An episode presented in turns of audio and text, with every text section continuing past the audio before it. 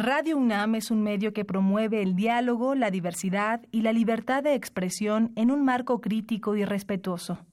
Los comentarios expresados a lo largo de su programación reflejan la opinión de quien los emite, mas no de la radiodifusora.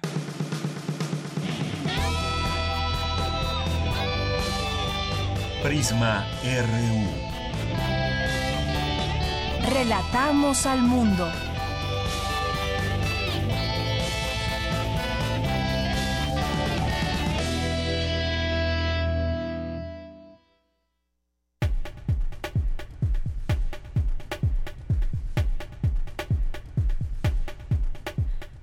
Muy buenas tardes, les saludamos con muchísimo gusto desde nuestra cabina aquí en Radio UNAM, nuestra cabina de FM 96.1 y les saluda aquí de este lado del micrófono de Yanira Morán a nombre de todo este equipo que le acompaña esta tarde a usted para que nos sintonice y se lleve pues lo más destacado hasta el momento de la información universitaria eh, de cultura de México y del mundo.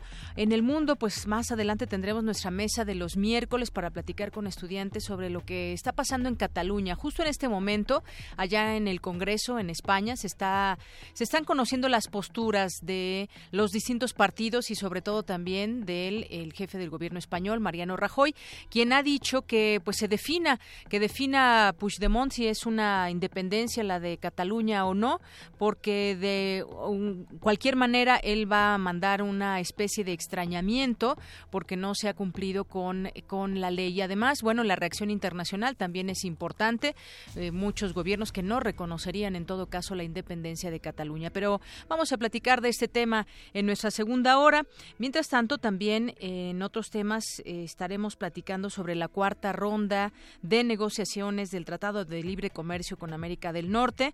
De nueva cuenta y en todas estas pláticas, en estas negociaciones, ha estado la sombra de Estados Unidos diciendo, bueno, desde su presidente, porque no es la postura de todo, de todo el país, ha estado diciendo que podría salir salirse de este acuerdo eh, tripartita, así que también platicaremos sobre el tema más adelante. Y también nos enlazaremos, nos enlazaremos hasta Guanajuato porque hoy se inauguró el Festival Internacional Cervantino.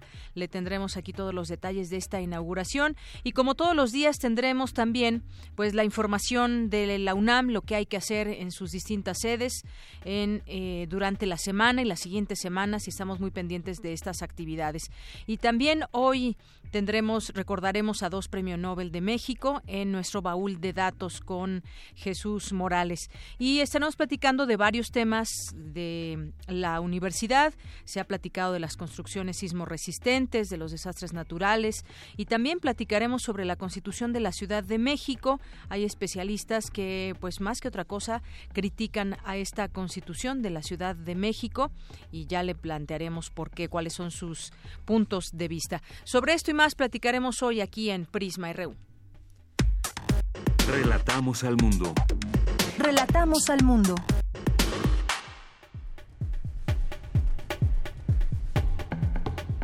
Y desde aquí le relatamos al mundo en este miércoles 11 de octubre del año 2017 que especialistas de la UNAM aseguran que es necesario conocer la estructura de nuestros edificios para evitar desplomes y daños como los ocurridos por el pasado sismo, los ocurridos ya hace casi un mes. Más adelante mi compañera Cindy Pérez Ramírez nos tendrá los detalles.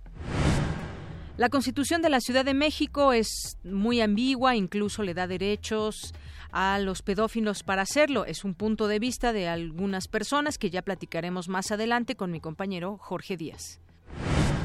La editora Beatriz de Moura, fundadora de Tusquets, donó dos centenares de cajas del archivo histórico de la editorial a la Biblioteca Nacional de España. En los temas nacionales, los partidos políticos son el mayor obstáculo para que las mujeres ejerzan sus derechos políticos, reveló el informe La democracia partidaria en México, avances y desafíos de la ONU. Por su parte, la Comisión Nacional de los Derechos Humanos afirmó que la desigualdad entre los géneros comienza desde la niñez. México es el país latinoamericano con la tasa de obesidad más alta en adultos y el sexto en los índices de niños y adolescentes, esto según el informe de la Organización Mundial de la Salud. El jefe de gobierno capitalino Miguel Ángel Mancera presentó la base de datos que contiene la ubicación de cada inmueble con daños por el sismo del pasado 19 de septiembre.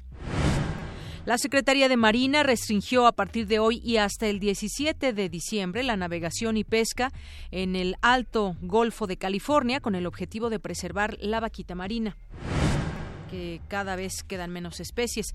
Un rancho registrado a nombre de Eugenio Hernández, exgobernador de Tamaulipas, fue cateado por agentes de la Policía Ministerial en búsqueda de evidencia.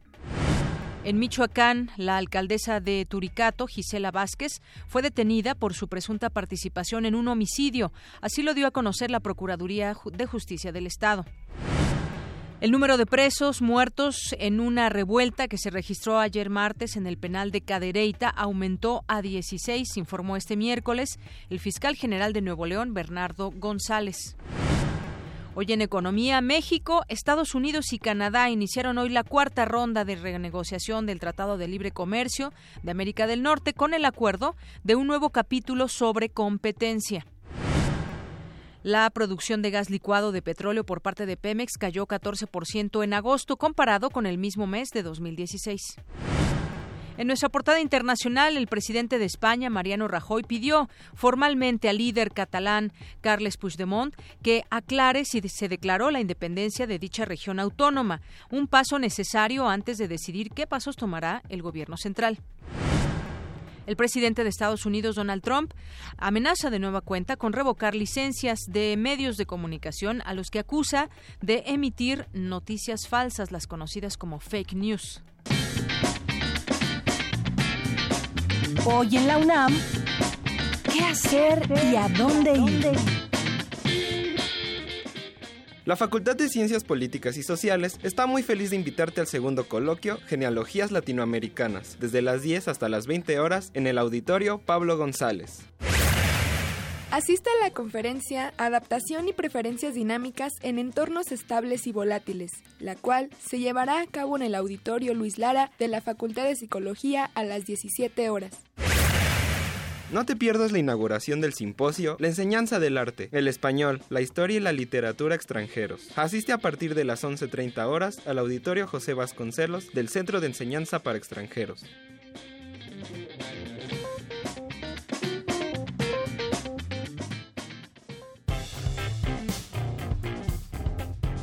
Campus RU.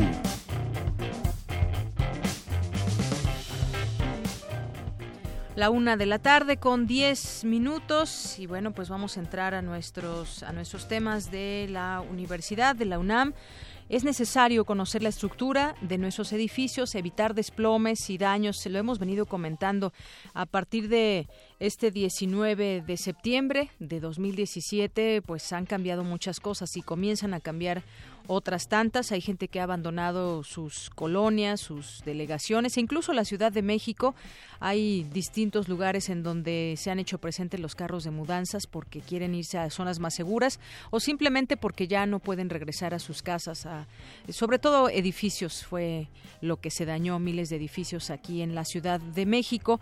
Y bueno, pues sí, es necesario conocer la estructura de todos los lugares donde habitamos. Mi compañera Cindy Pérez Ramírez nos tiene la información información. Adelante, Cindy. Deyanira, te saludo con mucho gusto a ti y al auditorio de Prisma RU. Con el fin de explicar los fenómenos sísmicos desde una perspectiva constructiva, se llevó a cabo en la Facultad de Química de la UNAM la conferencia Los sismos en México y las construcciones sismo resistentes, ¿qué hacer?, en donde el director general del Centro Nacional de Prevención de Desastres de la Secretaría de Gobernación, Carlos Miguel Valdés González, señaló que los edificios con menos de siete pisos son más vulnerables a los movimientos y que a partir de reglamentos de Construcción de 1986 se establecieron algunas normas para evitar desplomes. El problema es que el reglamento más estricto, el del 86, que tiene ya una modificación, no es retroactivo. La ley no permite y no obliga el aplicarlo a gente que construyó antes. ¿Qué es lo que se puede hacer para fortalecer, por ejemplo, columnas?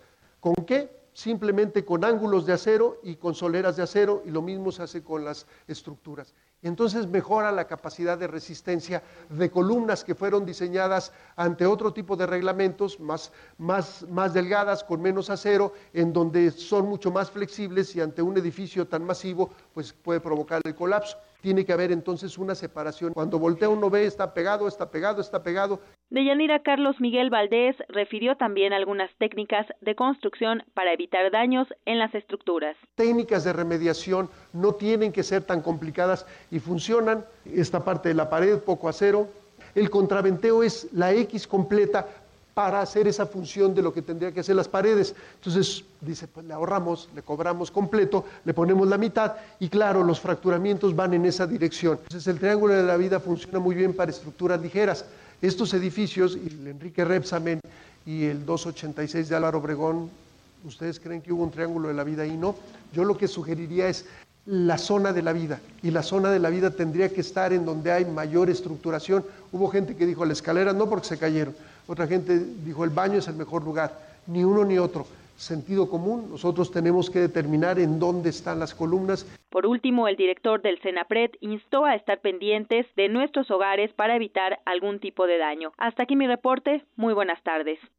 Gracias, Cindy. Muy buenas tardes. Pues sí, el código eh, que se aplica después del terremoto de 1985, no, las construcciones no están obligadas a, llevarlo a cabo si se hicieron antes, evidentemente, pero lo que sí se puede hacer, como decía el especialista, pues es em, pues generar mayor seguridad en las columnas con distintas, de distintas maneras, con ángulos de acero, decía él, porque esto mejora la capacidad de resistencia. Es decir, todos los edificios viejos tendrían que tomar en cuenta todos estos lineamientos.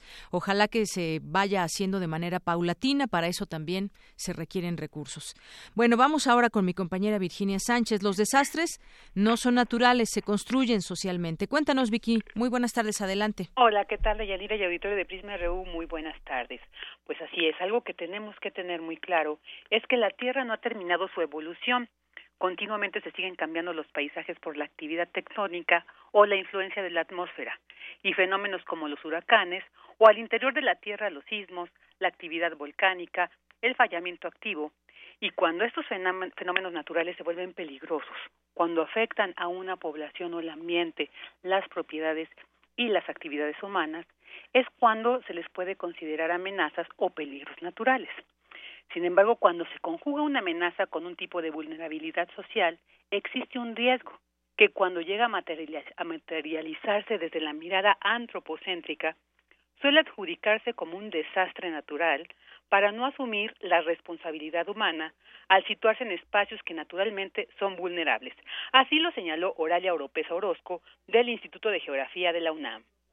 Entonces, en ese sentido, nos preocupa cuando un fenómeno natural que es peligroso se puede convertir en un desastre porque la población se establece en lugares que no son adecuados para ello. Y también hay una connotación que tiene un sesgo pues en el sentido de que hay que echarle la culpa a los desastres naturales para no ser responsable de las consecuencias, ¿no? De los desastres. Entonces, pues decimos fue el huracán, fue la erupción volcánica, fue el sismo, pero en realidad nosotros construimos los desastres y los construimos porque nos asentamos en sitios que no son adecuados para ello.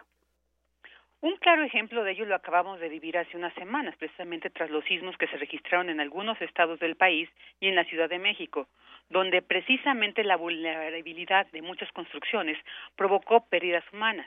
Así que la experta universitaria señala que una manera de ir afrontando estos fenómenos naturales es desarrollar una cultura de la prevención, por lo que como sociedad tenemos la obligación de exigir información sobre dónde estamos viviendo, las características del suelo, como en el caso de la Ciudad de México, que está construido en zonas lacustres, y saber pues cómo funcionan las ondas sísmicas y las zonas donde pueden impactar con mayor efecto, y sobre todo el control y vigilancia de las constructoras para que no se construyan en lugares inadecuados.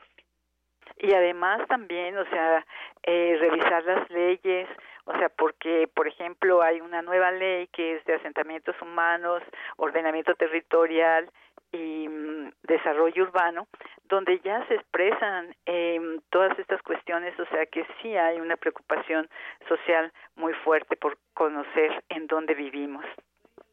Y pues mucho tiene que ver con, con esta cultura de prevención, ¿sí? Y pues también, o sea, igual insistir en, con las autoridades de que no permitan a las inmobiliarias que construyan donde quieren, ¿no? Porque como se ha dicho en estos últimos paneles que se han desarrollado en Ciudad Universitaria, de que realmente quien eh, dirige o lleva la batuta en, el desarrollo urbano son las inmobiliarias.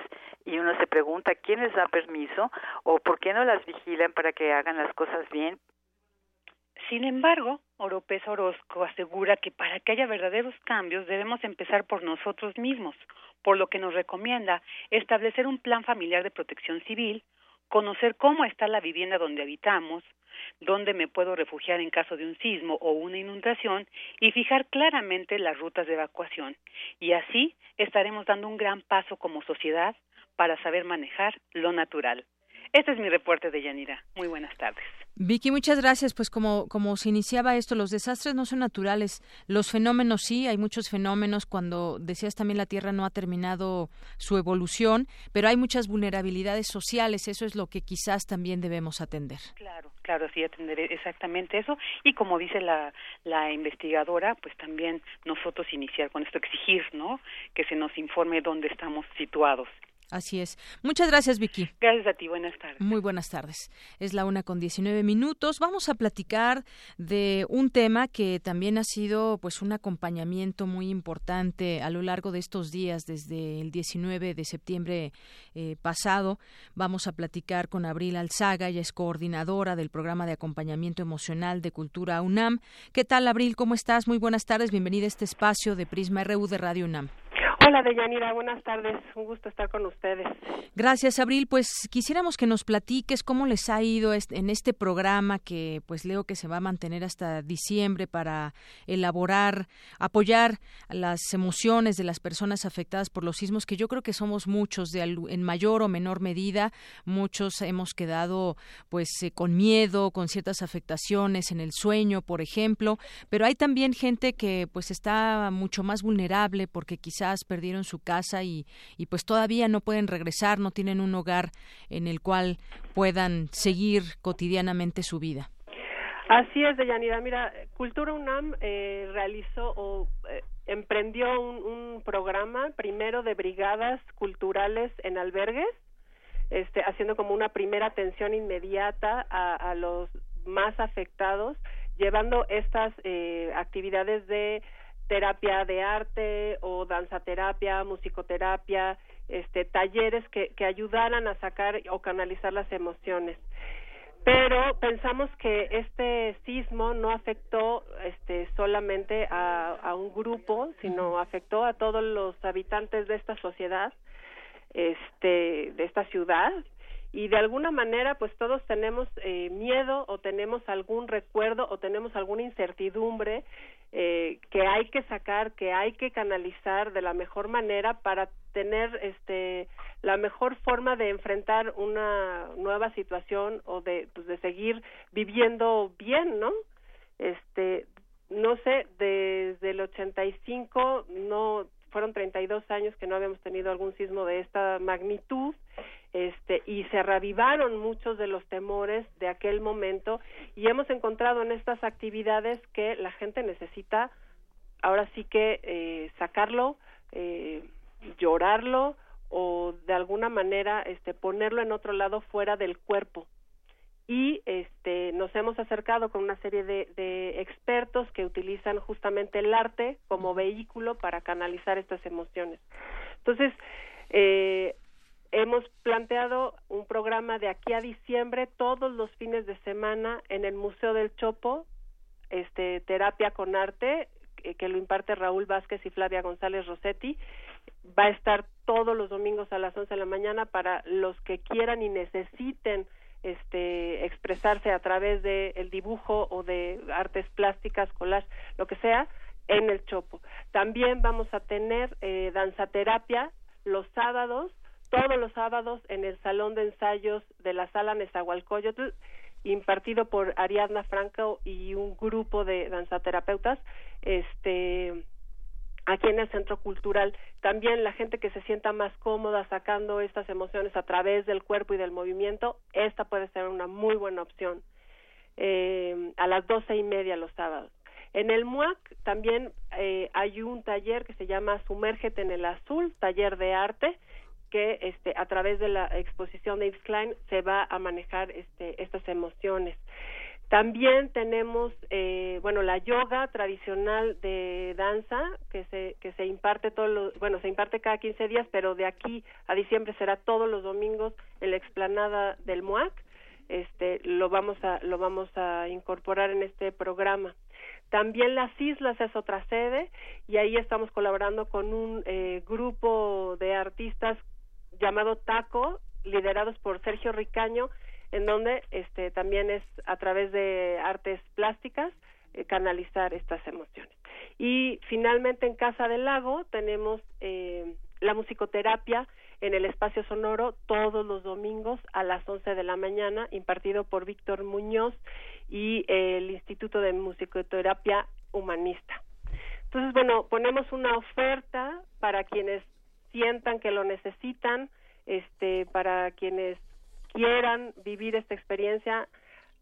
Lo digo ahora sí que por vivencia propia, creo que funciona, funciona muy bien poder este hacer este espacio para uno, conectarse uno con sus emociones y poder sacarlas ahora sí que del organismo. Así es. Bueno, pues creo que es un, un, gran programa el que se está llevando a cabo. Son las distintas sedes. Está el Museo del Chopo, que nos platicabas, la sala de Zahualcoyotl, el MUAC, eh, la, el yoga, donde nos dijiste que se lleva a cabo. En la explanada de, de aquí del MUAC del Espiga. Ah, y en la explanada. En las islas también un grupo de artistas, en Casa del Lago, en este espacio sonoro que nos comentas. Pues muchas son las actividades. Eh, no sé si tengan algún sitio donde se puedan consultar todo esto que nos en platicas, eh, los horarios y demás para que la gente que pues quiera acudir lo pueda lo pueda hacer, Abril. Sí, mira, tenemos un, eh, un correo electrónico que se llama brigadas.culturaunam arroba gmail.com ahí podemos resolver algunas dudas y también a través de redes Cultura UNAM está este invitando a la gente a través de Facebook y de Twitter a las actividades puntuales. Eh, en brevísimo lo subiremos al portal de Cultura UNAM, este, como todas las actividades que tenemos. Muy bien. Mientras tanto, el correo dijiste es brigada.culturaunam. Así es, brigadas.culturaunam arroba gmail. Brigadas.culturaunam arroba gmail.com.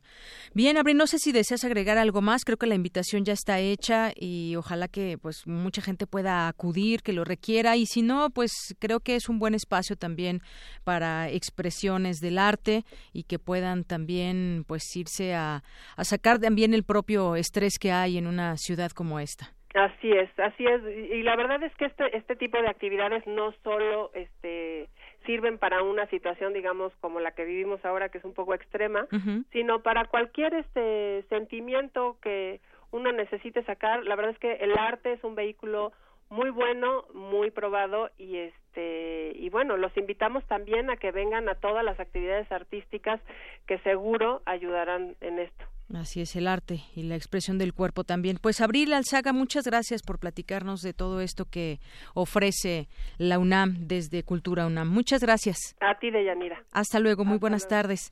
Abril Alzaga es coordinadora del programa de acompañamiento emocional de Cultura UNAM. Relatamos al mundo. Relatamos al mundo.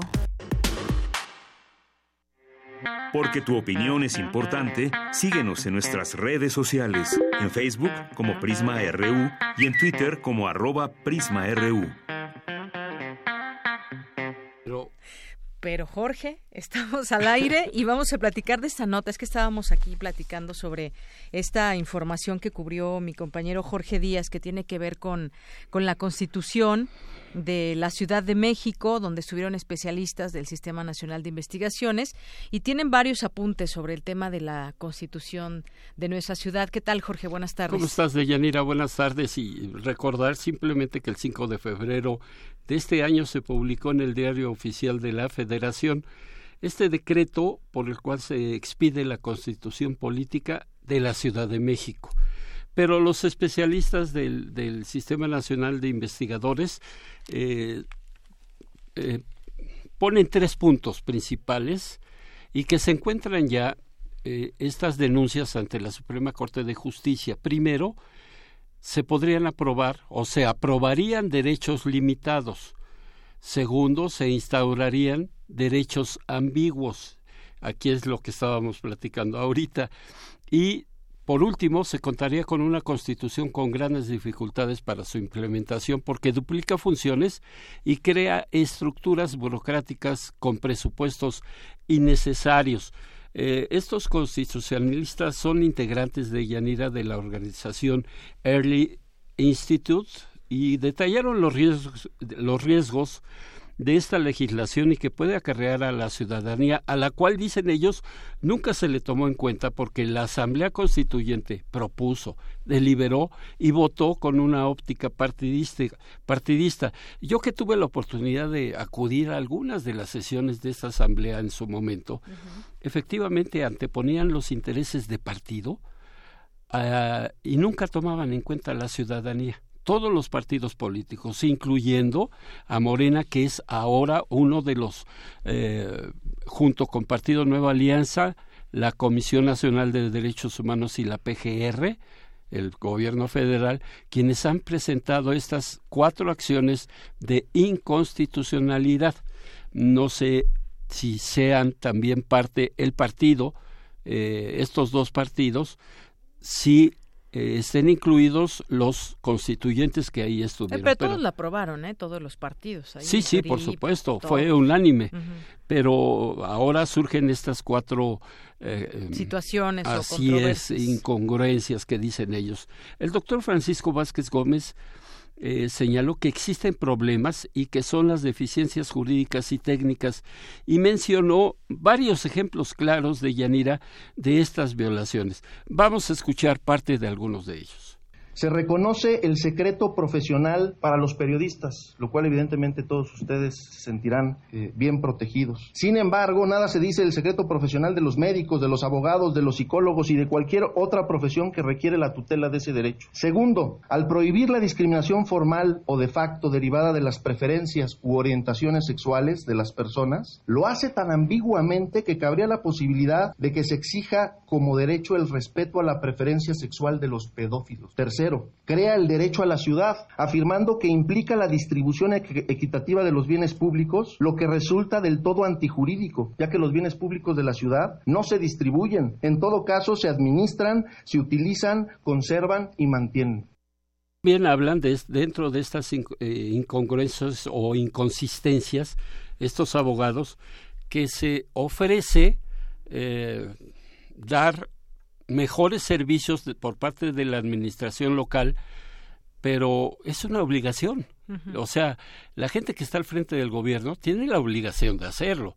O sea, no se les va a dar el derecho o se le va a decir a la ciudadanía, te prometo que ahora sí no va a haber corrupción, ahora sí vamos a agilizar los trámites, ahora sí no vamos a otorgar un uso indiscriminado del, del uso de suelo aquí está el ejemplo de los sismos. este, bueno, pero es otro asunto. Que la corrupción ya no va a existir. No, es obligación de ellos. Entonces, no tenía por qué estar en la Constitución, dicen estos abogados.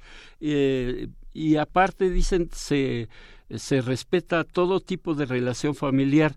Efectivamente, es algo que eh, se anhelaba en la Ciudad de México y en todo el país porque se le dan por supuesto, derechos a la mujer, a los niños, a los varones también, pero no estaban contempladas anteriormente las mujeres y los niños en este tipo de relaciones. Pero dice, jamás hablan de prohibir la poligamia. Ese es otro asunto que ellos están este, eh, Ay, claro, Jorge. pues sí, mira, ahí hay distintas situaciones, ¿no? Este del secreto profesional para periodistas, que, aunque, bueno, a ver, esta constitución que impera en la, en la Ciudad de México entraría en vigor hasta que esté conformada todo este tema de las alcaldías en que se va para allá esta, este tema en la Ciudad de México, donde tendríamos alcaldes ahora en lugar de delegados y que irían también por cada demarcación política. Ya tendrían como su pequeño gobierno cada, cada delegación. Ahí tienen también sus, sus propias leyes que imperan o sus reglamentos y demás. Una ley que es sería la ley de la Ciudad de México, una constitución más bien, y también hay otra ley federal donde se contemplan también ahí otros otros delitos. Eh, sería en agosto de 2018 cuando entrara ya en funciones, ya está aprobada, ya está el decreto. Vamos, no hay vuelta de hoja. Eh, en espera de lo que decida la Suprema Corte en estos puntos en especial. Pero ponían otro ejemplo de Yanira y que me pareció importante detallarlo. Tú sabes, o todos sabemos ya, que en la zona oriente de la Ciudad de México, las delegaciones Iztapalapa, Ayaportláhuac, en algunas delegaciones de aquella parte de la capital del país, siempre han sufrido del agua. Bueno, la Constitución dice, la de la Ciudad de México, que se le garantizará esto no es eh, vamos a buscar mejores eh, elementos para suministrar el agua. No, no, no, la Constitución dice garantizaremos agua limpia, potable y suministro diario. Cuando en Iztapalapa hay colonias que no tienen agua desde hace siete años. Entonces, bueno, es que a lo mejor ya con esta nueva con esta nueva constitución ya tendría que llegarle, ¿no? De esta manera en como se dice. Por supuesto, vamos del a suministro diario. Vamos a escuchar al doctor Marcos del Rosario Rodríguez, quien fue quien habló respecto a este tema establecido como un derecho exigible, no como una expectativa. El, el, Estado buscará los medios para procurar, no, el Estado garantizará el acceso diario y continuo, ¿no? equitativo y sustentable del agua. Bueno, si a mí no me llega el agua desde hace a lo mejor cinco o seis años, siete años, pues soy una violación permanente a este derecho. Entonces yo podría acudir ante un juez de tutela, de protección, a exigir que me garantice el suministro efectivo, diario, continuo, equitativo, sustentable. ¿Y el Estado qué va a decir? No tengo la, no tengo la capacidad de infraestructura en este momento para proveer. Bueno, pues ahí yo siento que entonces tendrían que estar obligados a que esa estructura pues ya esté lista para cuando entre el presidente municipal de Iztapalapa el próximo año. El alcalde. El alcalde. Porque municipios aquí no, no va a haber. Va a Ayuntamientos o alcaldías. Alcaldías. Pero este, de aquí a agosto, ¿tú crees que puedan bueno, es que ya no solamente es Iztapalapa, Jorge, también hay otros lugares donde... Incluso en el centro de la Ciudad de México. Exactamente, colonias eh, en la misma Benito Juárez que ya no tienen agua, en, la del Valle, por ejemplo, algunos sitios, no todos. Si no pueden con el drenaje profundo, que durante años ha provocado los encharcamientos que dicen ellos, que las autoridades dicen que son encharcamientos. Inundaciones son arriba de dos metros pero si es de un metro es encharcamiento.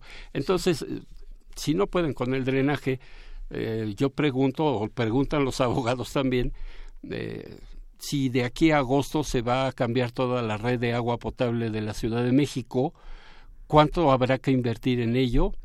este, y, y, esto no es, vamos, responsabilidad del actual gobierno ni de los últimos tres, cuatro, cinco, los que quieras.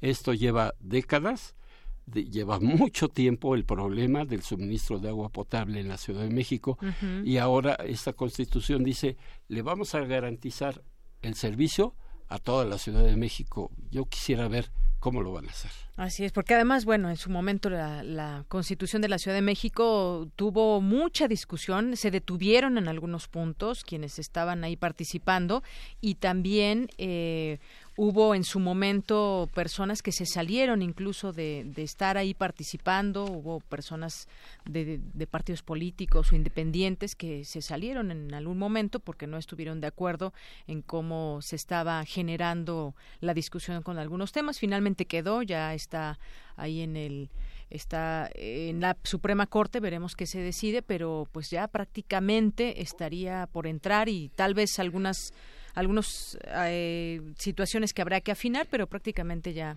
digamos ya y creo que al final la conclusión de esta constitución de la Ciudad de México tuvo sus logros importantes porque al frente, bueno, pusieron a un priista, a Alejandro Encinas, de eh, simpatizante de PRD, Morena, todo esto, y fueron los que, eh, estos, estos, estos, partidos fueron los que detuvieron de alguna forma también la avalancha que tenían los otros partidos y que querían beneficios para ellos, nada más, no para la pues ciudadanía. sino híjole, la, la constitución, quién sabe cómo habría quedado. Bueno, pues muchas gracias, Jorge. Gracias a ti. Gracias, muy buenas tardes. Prisma RU. Relatamos al mundo. Queremos escuchar tu voz. Nuestro teléfono en cabina es 55 36 43 39. Continuamos una de la tarde con 38 minutos y vamos a platicar de otros temas. La cuarta ronda de negociaciones del Tratado de Libre Comercio. México, Estados Unidos y Canadá ya iniciaron hoy justamente esta ronda cuatro de pláticas de renegociación del Tratado de Libre Comercio de América del Norte con el acuerdo de un nuevo capítulo sobre competencia y también enmarcado aún de nueva cuenta bajo las amenazas de Donald Trump de salirse de este acuerdo si no le conviene y demás. Vamos a platicar del tema con eh, un experto, el doctor Miguel González, académico de la Facultad de Economía de la UNAM. ¿Qué tal, doctor? ¿Cómo está? Muy buenas tardes. Deyanira, buenas tardes. Mucho gusto estar con ustedes nuevamente en Radio UNAM. Gracias. Bienvenido a este espacio de Radio UNAM que es Prisma RU. Bueno, pues platiquemos de, de, estos, eh, pues de esta cuarta ronda de negociaciones que hemos visto en las anteriores y cómo llega México, no solamente México, diría también cómo llega el propio Estados Unidos, a quién le conviene o no le conviene viene que se salga a Estados Unidos. Yo creo que se verían afectados todos, porque así nació este acuerdo con, con estas tres eh, naciones importantes que son vecinas y que se benefician de estos acuerdos de libre comercio. Pero ¿cómo ve usted cómo llegamos a esta cuarta ronda? Bueno, llegamos con una situación de incertidumbre como ha estado privando, pero a lo mejor un poco más ahora, derivado de pues las declaraciones, aunque sean tweets del presidente Trump, que contrastan realmente con la actitud de los negociadores, del negociador que hoy lo dio a conocer, Lighthizer, en donde dio la bienvenida y dijo que se ha avanzado mucho y que espera que se tenga un buen progreso en esta cuarta negociación, ronda de negociaciones en Estados Unidos, lo cual contrasta por lo que ha dicho Estados Unidos, que lo que ha dicho el presidente de Estados Unidos, que eh, estaría buscando y que existen muchas probabilidades de que se salga del eh, Tratado de Libre Comercio porque él prefiere más bien los tratados bilaterales.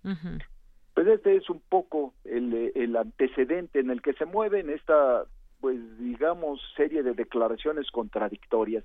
Sin embargo, pues esto hay que tomar en cuenta que es parte de una técnica, de una táctica de negociación en donde precisamente se genera esta incertidumbre para tratar de sacar el mayor beneficio. Ya en la anterior ronda amenazaron con tener una serie de limitaciones a lo que son los productos agroindustriales mexicanos, agrícolas e industriales, agroindustriales.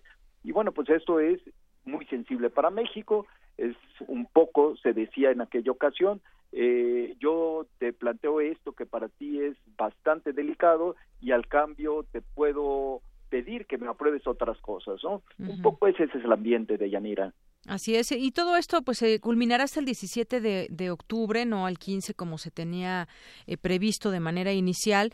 Y pues Estados Unidos quizás no ha hecho una propuesta eh, formal y además sabremos de preguntas porque un día antes también sigue amenazando Donald Trump con salirse del acuerdo, aunque otras veces ha dicho, bueno, pues vamos a ver si nos conviene o no. Yo pasaría, doctor, ahora a esta parte donde pues la gente que nos escucha dice de pronto, bueno, pues estas son las posturas de los gobiernos en cuanto al tema de competencia o libre comercio y demás, pero ¿cómo, cómo nos afecta o no el, el hecho de que se pueda llegar a un buen acuerdo? Por decir algo, si Estados Unidos decide salirse, ¿qué pasaría? Porque también, y ayer lo decía incluso el propio rector, ¿por qué no mirar a otros, a otros sitios? México debe buscar nuevos mercados y uno de ellos es China, ponía como ejemplo. ¿Qué tanto puede ser benéfico para nuestro país voltear a ver otros mercados, doctor? Bueno, eh, aquí son dos cosas, ¿no? En primer lugar, este, pues sí se tendría alguna afectación, eh, sobre todo se estaría, se está ya reflejando esta incertidumbre en el tipo de cambio. Sin embargo, este tiene un efecto contrario, porque en la medida que depreciamos más mi tipo de cambio, o el tipo de cambio mexicano, las exportaciones son mucho más competitivas. Entonces, en lugar de resolver el déficit, que es lo que pretende Estados Unidos que tiene con México, al contrario, esto que se está generando, pues favorece o, implicaría que se acentuaría el, eh, el déficit. Entonces, eh, son una serie de medidas o de señales este, contradictorias que se tienen.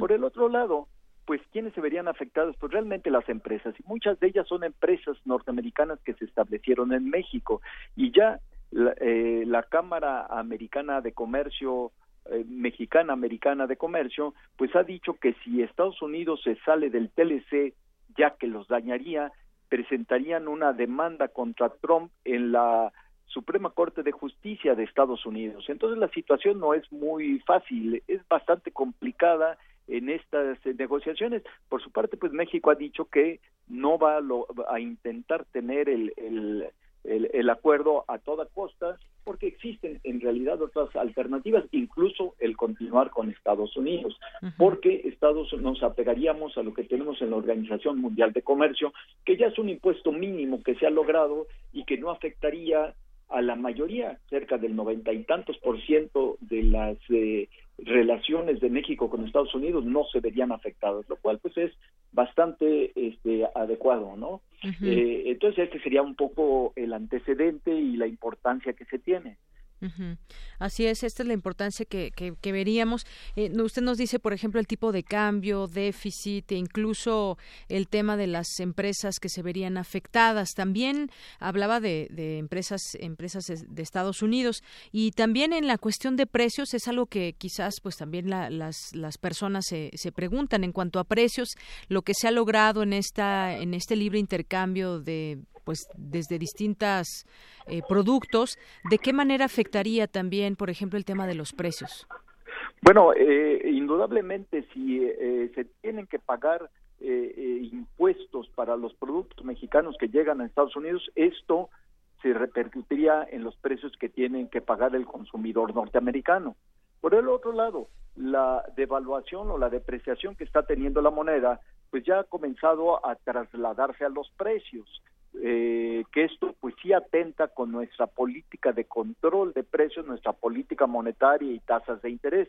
Entonces, eh, hay que ver que es no solo la relación comercial, sino también se modifica, en dado caso, las estructuras y los impactos que tiene en los dos países. Por eso es que resulta tan complicado poder ver cuál sería la relación o cuál sería el resultado final.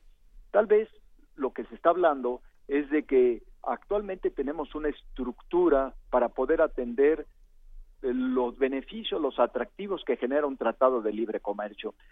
Esto no se va a acabar si se termina, simplemente hay que cambiar, hay que reestructurar todo el sector productivo en México o el que tiene relación y, eh, con Estados Unidos, que es casi todo porque estamos globalizados, porque los que no tienen una relación de comercio directa, pues la tienen indirecta porque incluyen con los precios, con los precios internos, etcétera.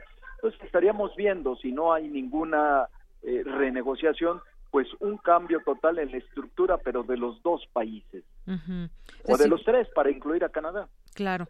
En todo caso, pues habría, como usted dice, cambiar, reestructurar nuevas formas.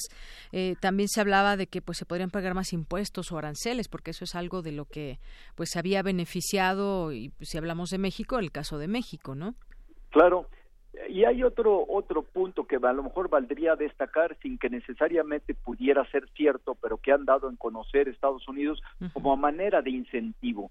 Es decir, a la medida que se está generando en Europa el Brexit, pues ellos están viendo en tratar de tener un tratado de libre comercio con el Reino Unido y que entonces podría ser un participante también de este tratado o beneficiarse el Reino Unido como diciéndole a México, a Canadá, miren, yo voy a llegar a un acuerdo y si ustedes me aceptan, les ofrezco adicionalmente otro mercado de manera bastante concesional, que es el que yo lograré con el Reino Unido.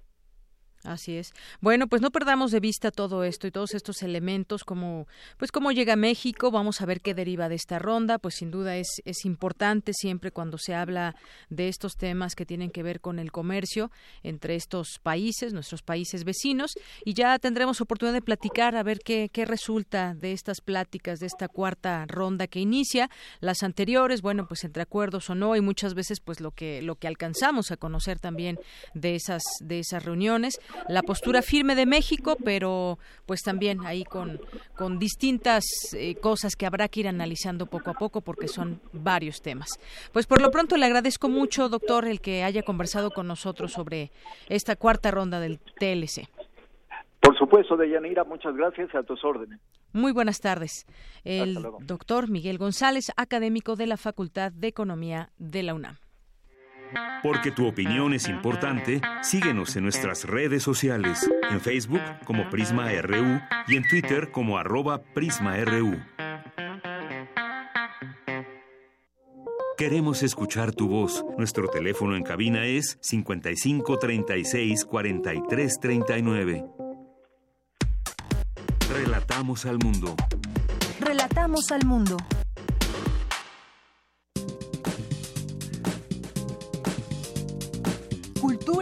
RU. Bien, y continuamos ahora en la sección de cultura que adelantábamos. Tendríamos la inauguración del, del, Festival Cervantino y también Tamara pues nos tiene una entrevista. ¿Qué tal, Tamara? Buenas tardes. Buenas tardes, Deyanira. Muy buenas tardes a todos aquellos que nos acompañan a través de la frecuencia de Radio UNAM. Bien lo mencionas, Deyanira. Hoy queremos llevarles hasta sus oídos lo que acontece en Guanajuato, la capital cervantina de América Latina. Por ello, nos vamos a enlazar eh, con nuestro amigo y compañero Antonio Quijano. Toño, muy buenas tardes. ¿Cómo estás? ¿Qué tal, Tamara? Buenas tardes, aquí desde la ciudad de Guanajuato. Qué, qué belleza. Oye, Guanajuato ya alzó, ya alzó el telón y dio inicio a su edición número 45 del Festival Internacional Cervantino. Cuéntanos cómo estuvo la inauguración. Así es, Tamara, la fiesta cultural más importante de América Latina, el Festival Internacional Cervantino, en su cuadragésimo quinta edición, comenzó este martes con la inauguración en el Teatro Juárez de la ciudad de Guanajuato. Este año, el Cervantino tiene como invitados de honor a Francia y el Estado de México, y como ejes temáticos las revoluciones. María Cristina García Cepeda, secretaria de Cultura del Gobierno Federal, habló sobre el tema. Escuchemos. Dos revoluciones sociales que se suman a los cambios culturales, a la, a la rebelión artística, a la insurrección del espíritu, a la sublevación creativa que el Festival Internacional Cervantino aborda en esta edición. Celebramos en esta edición del festival el reconocimiento a nuestro querido y admirado Enrique Batis, así como al Ballet Folclórico de México con la Pesea Cervantina. Música y danza, sonido, color y movimiento son las aportaciones a la cultura del maestro Batis y del ballet fundado por Amalia Hernández. Tamara, amigos del auditorio, la funcionaria dijo que el festival agradece la solidaridad mundial ante los sismos registrados el mes pasado y dijo que México está en pie. En su oportunidad, Angrilo, embajadora de Francia en México, destacó que la relación entre ambos países se encuentra en pleno apogeo y anunció que este jueves será inaugurada la Casa de Francia en la ciudad de Guanajuato. Escuchemos. En ella presentaremos diversas actividades eh, eh, relacionadas tanto como el turismo y la gastronomía, como con, como con la educación, la innovación y la creatividad artística. La ciudad patrimonial de Guanajuato tiene 45 años de experiencia en la tradición escénica, un formidable patrimonio vivo universal, consolidado año tras año por los países invitados y las ciudades. Por su parte, Francia espera poder contribuir a esta maravillosa riqueza gracias a las creaciones de más de 300 artistas en disciplinas que representan su danza, su música, sus artes escénicas y visuales. Tamara, cabe recordar que los antecedentes del Festival Internacional Cervantino son los entremeses cervantinos organizados por Enrique Ruelas a través de la Universidad de Guanajuato en 1953. Eh, finalmente, el gobernador Miguel, Miguel Márquez Márquez dijo que mientras en el mundo se construyen muros, México y Guanajuato construyen puentes a través de la cultura. En los 19 días que dura la 45 edición del Festival Internacional Cervantino, participan más de 2.300 artistas de 35 países.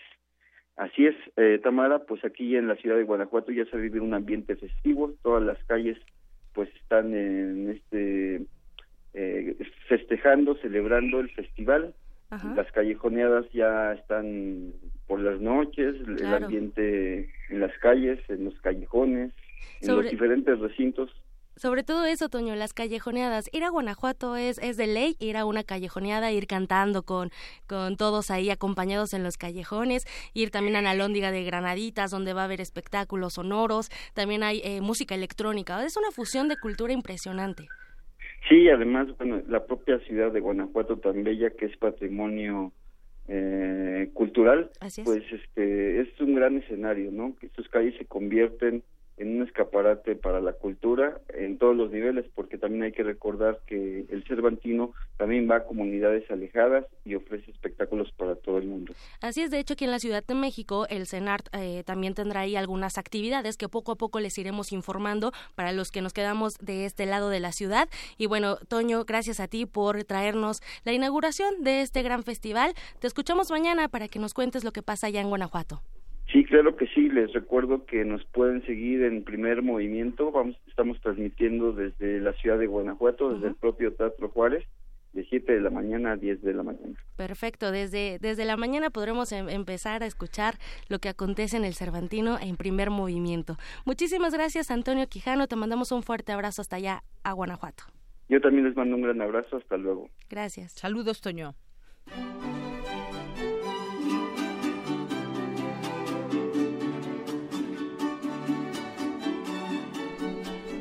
Bueno amigos de Yanira, regresamos a la Ciudad de México, a la máxima casa de estudios, la cual cuenta con varios recintos culturales en donde siempre se lleva a cabo una gran oferta artística también de este lado.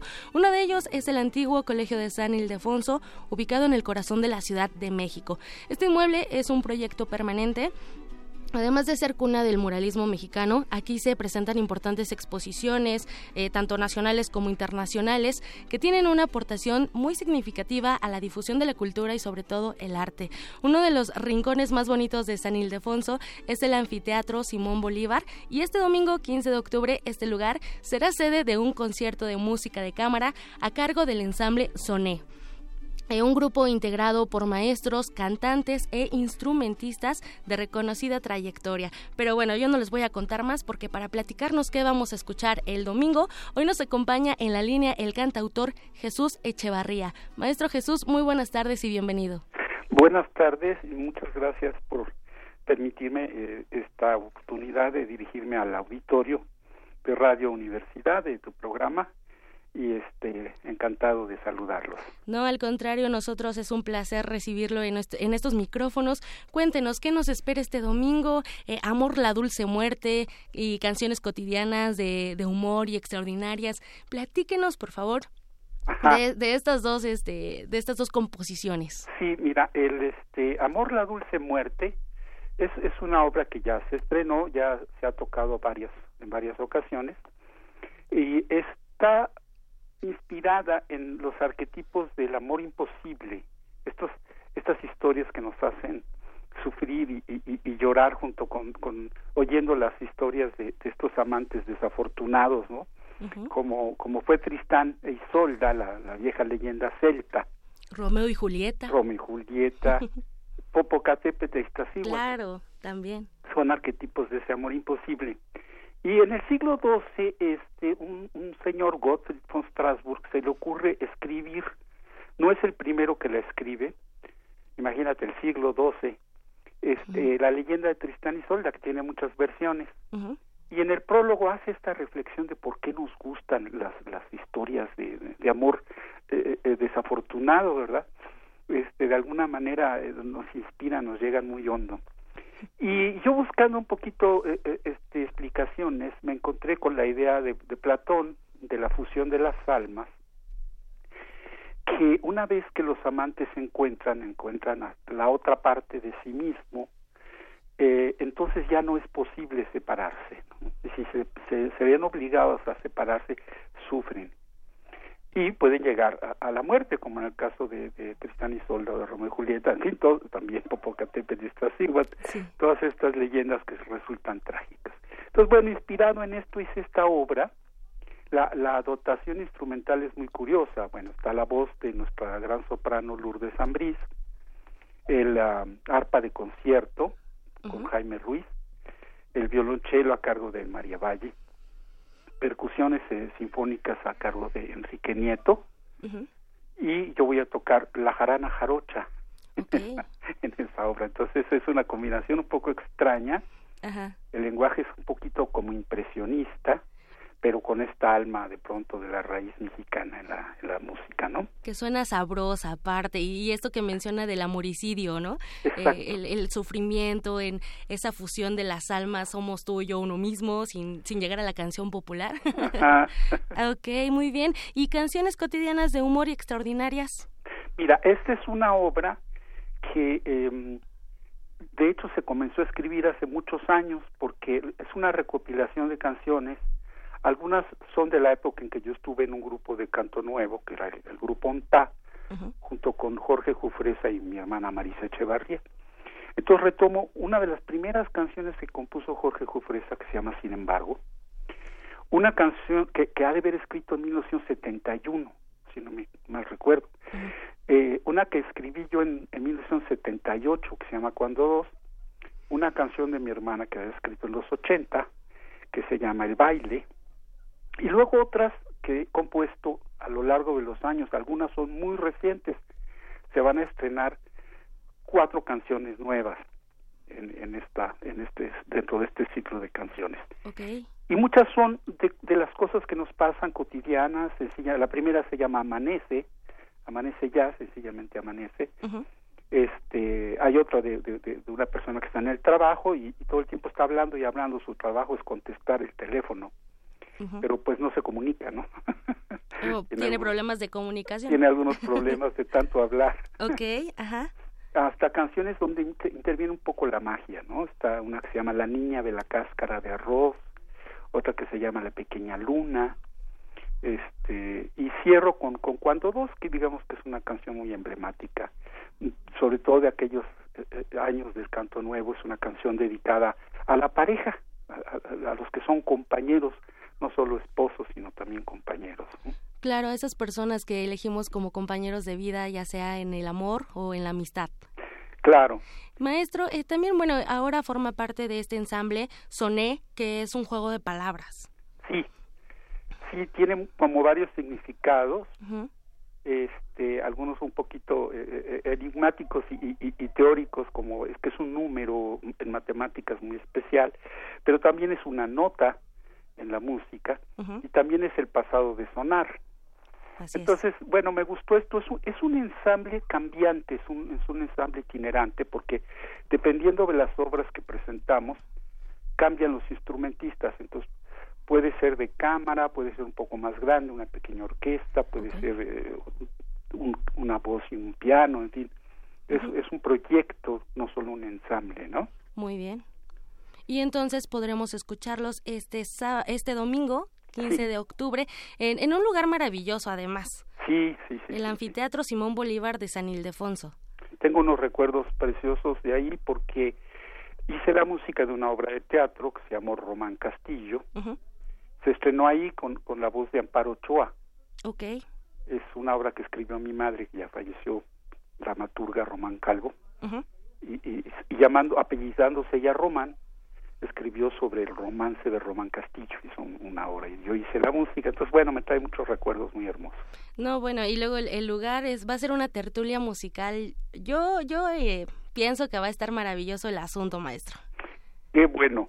Muy bien. Entonces, para nuestros amigos que hoy nos escuchan, eh, no se pueden perder este este concierto el domingo 15. ¿A qué hora empieza, maestro? Es a las 12 del día. A las 12 del día, tempranito, para que vayan apartando la hora, el día. Los boletos eh, tienen un 50% de descuento eh, con credencial vigente para Comunidad UNAM, para INAPAM, para IMSS, y el costo es de 50 pesos. Así es.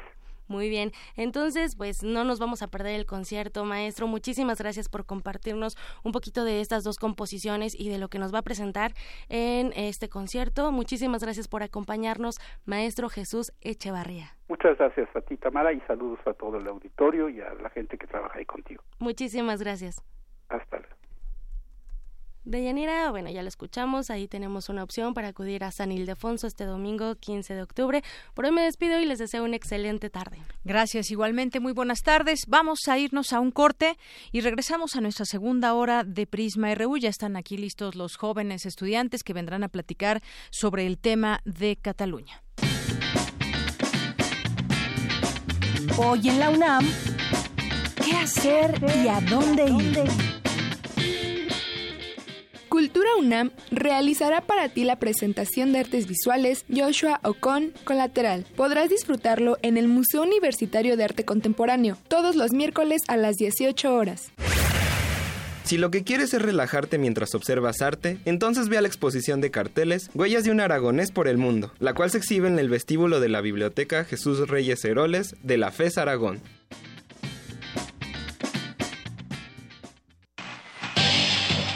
Flash informativo, porque usted lo pidió. Primer movimiento, se asoma la pantalla. Luisa Iglesias, Juana Inés de Esa, Miguel Ángel Quemain y todo el equipo no prometen estar peinados, pero sí bien dispuestos. A nuestra programación habitual de 7 a 10 de la mañana por radio, se suma la señal de TV UNAM de 8 a 10. Primer movimiento. Despeinado, pero haciendo comunidad. El Instituto Nacional Electoral implementa un plan de contingencia que facilita a la ciudadanía la reposición de su credencial para votar. En caso de que tu localidad haya sido declarada zona de emergencia, podrás realizar el trámite sin presentar ningún documento. Acude a un módulo e identifícate con tu huella digital. Tu credencial saldrá con los mismos datos que tenía y podrás recogerla en cinco días hábiles. Para mayor información, llama a Inetel o visita INE.mx. Instituto Nacional Electoral. INE. El Museo de Arte Carrillo Gil exhibe la exposición Sul Solar, Panactivista, con más de 100 piezas entre acuarelas, témperas, objetos, documentos y libros que muestran las búsquedas de un artista utópico y vanguardista e irrepetible, cuyo nombre real fue Óscar Agustín Alejandro Schultz Solari. Sul Solar, Panactivista, se puede visitar en el Museo de Arte Carrillo Gil, Avenida Revolución número 1608, San Ángel, Ciudad de México. En alguna dimensión de este infinito número de universos, existe un tren que conecta a Londres con Beijing. Los combustibles fósiles han sido reemplazados con biocombustible y los autos podrán volar. Donde el ser humano ha prolongado indefinidamente su esperanza de vida. Y su conciencia podría trascender su muerte. Ese universo podría ser nuestro universo. Resistor. Esto es una señal. Miércoles. 22 horas. Por el 96.1 de FM. Radio UNAM.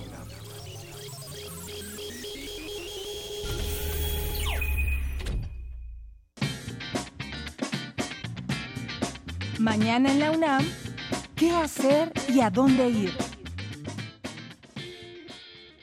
El Instituto de Geografía realizará la conferencia Comunidades Transnacionales, el caso de la inmigración del norte de Italia a la República Mexicana, la cual será coordinada por Omar Moncada y Silvia Sueck, a las 11 horas en el Auditorio Ingeniero Francisco Díaz. La doctora Silvana Pietrosemoli espera que puedas asistir a la conferencia Porcino en Pastoreo, que organiza la Facultad de Medicina Veterinaria y Zootecnia, este miércoles a las 12 horas, en el Auditorio de Educación Continua.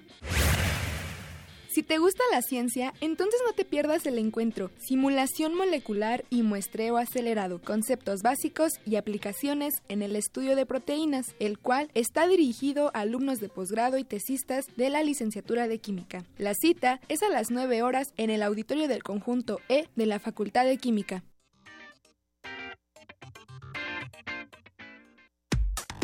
Relatamos al mundo. Relatamos al mundo. Continuamos, son las 2 de la tarde con 6 minutos. Gracias por estar sintonizándonos en FM en el 96.1 y también en www.radio.unam.mx. Saludos a todas las personas que nos sintonicen desde cualquier parte del mundo. Gracias también a quienes se comunican con nosotros vía telefónica al 5536-4339 o a través de nuestro Facebook en Prisma RU o en Twitter arroba Prisma RU. Le mandamos muchos saludos a Carlos Mayans. Carlos, que siempre también nos Muchos saludos. Moviendo Pumas, UNAM, Think Politique.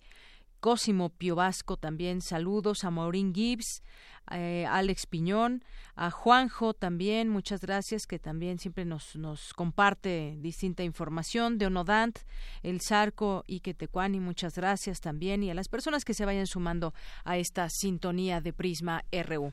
Pues vamos a continuar, vamos a continuar con esta información de mi compañera Dulce García, que estuvo en el coloquio de la investigadora Marta Lamas, esta eh, este coloquio que ofreció, se ofreció en el auditorio Mario de la Cueva, en la Torre 2 de Humanidades, allá en Ciudad Universitaria. Cuéntanos, Dulce, muy buenas tardes. ¿Qué tal, Deyanira? Muy buenas tardes a ti y al auditorio de Prisma RU. Con la intención de celebrar la labor de una de las feministas más destacadas de México, la Coordinación de Humanidades de la UNAM y el Seminario Universitario de la Modernidad llevaron a cabo el coloquio Marta Lamas en diálogo con XY, en donde Raquel Cerur coordinadora del evento, destacó que es necesario pensar y discutir sobre el ser humano desde distintas miradas. Si algo ha definido a Marta como feminista, es precisamente las muchas batallas que ha librado. Nos proponemos, continuaba Marta, analizar los asuntos necesarios para el cambio político y trabajar en fundamentación de un programa político feminista.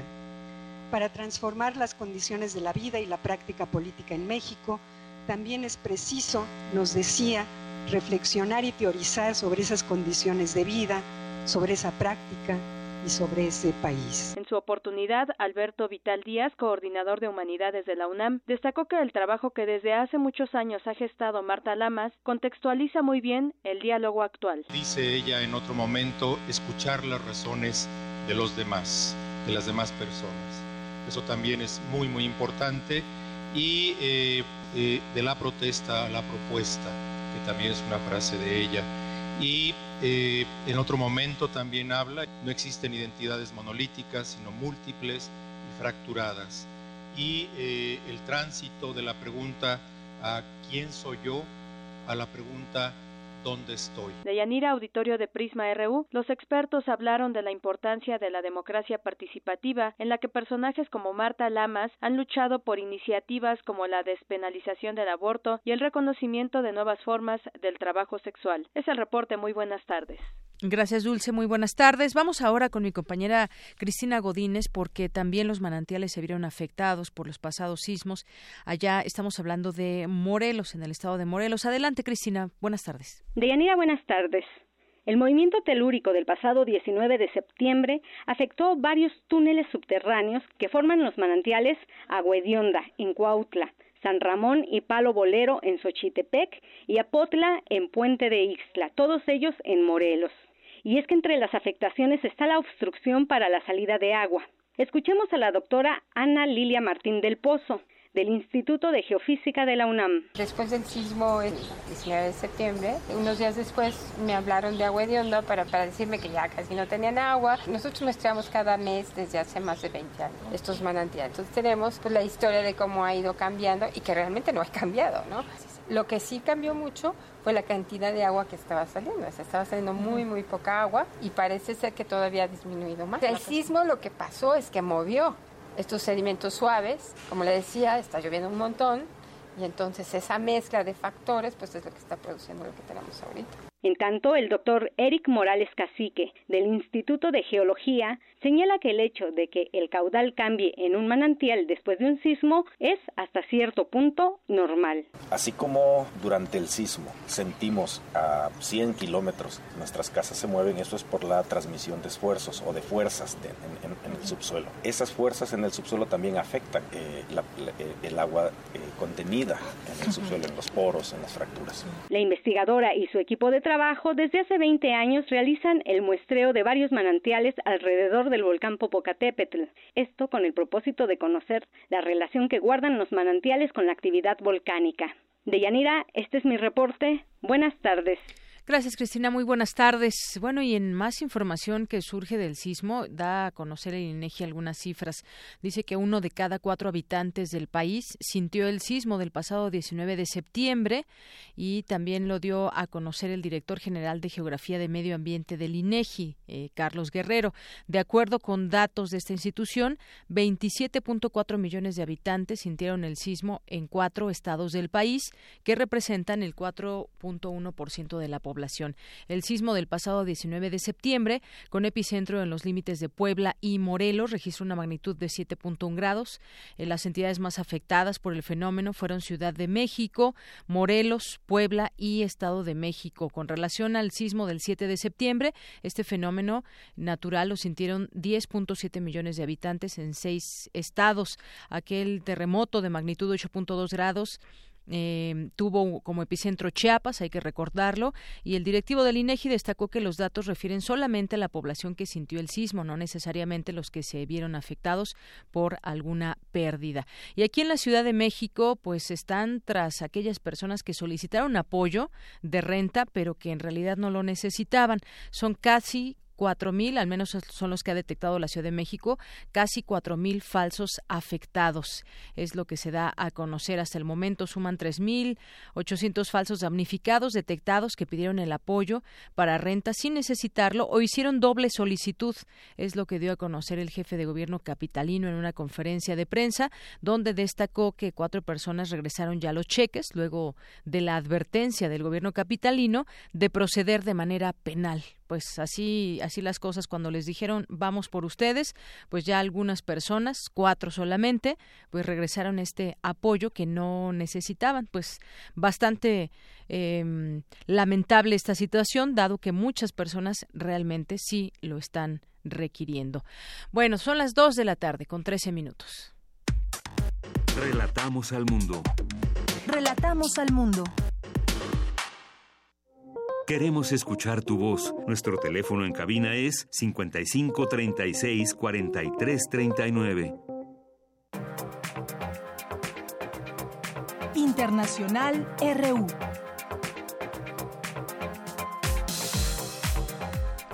Continuamos en materia internacional. Vamos ahora con las breves internacionales con mi compañera Ruth Salazar. Ruth.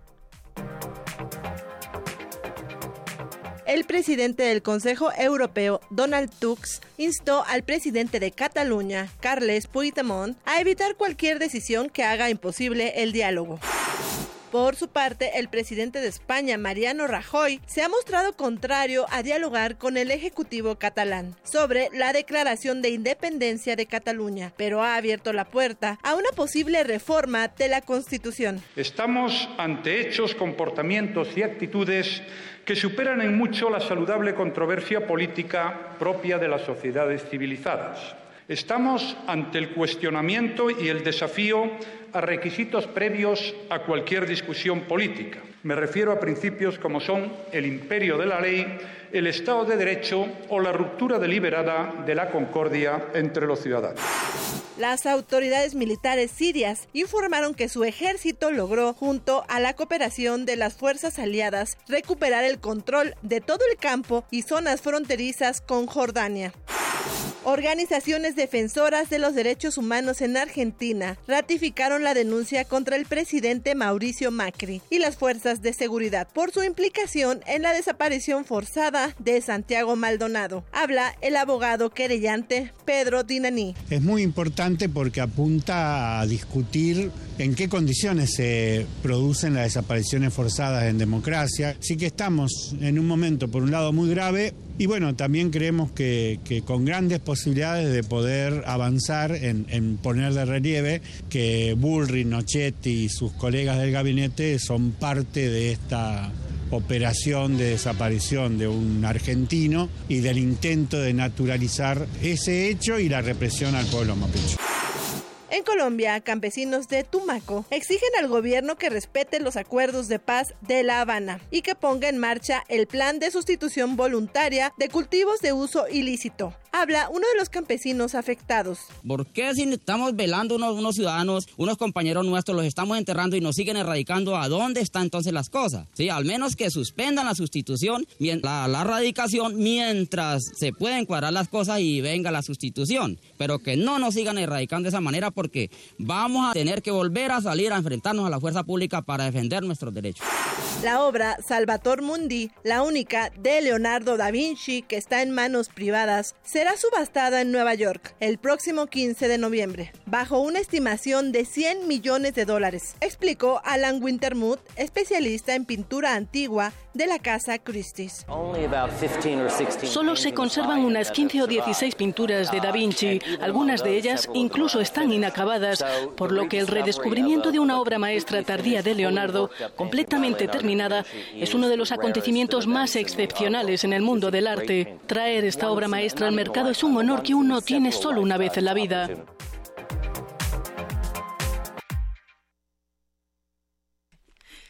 Continuamos dos de la tarde con 17 minutos.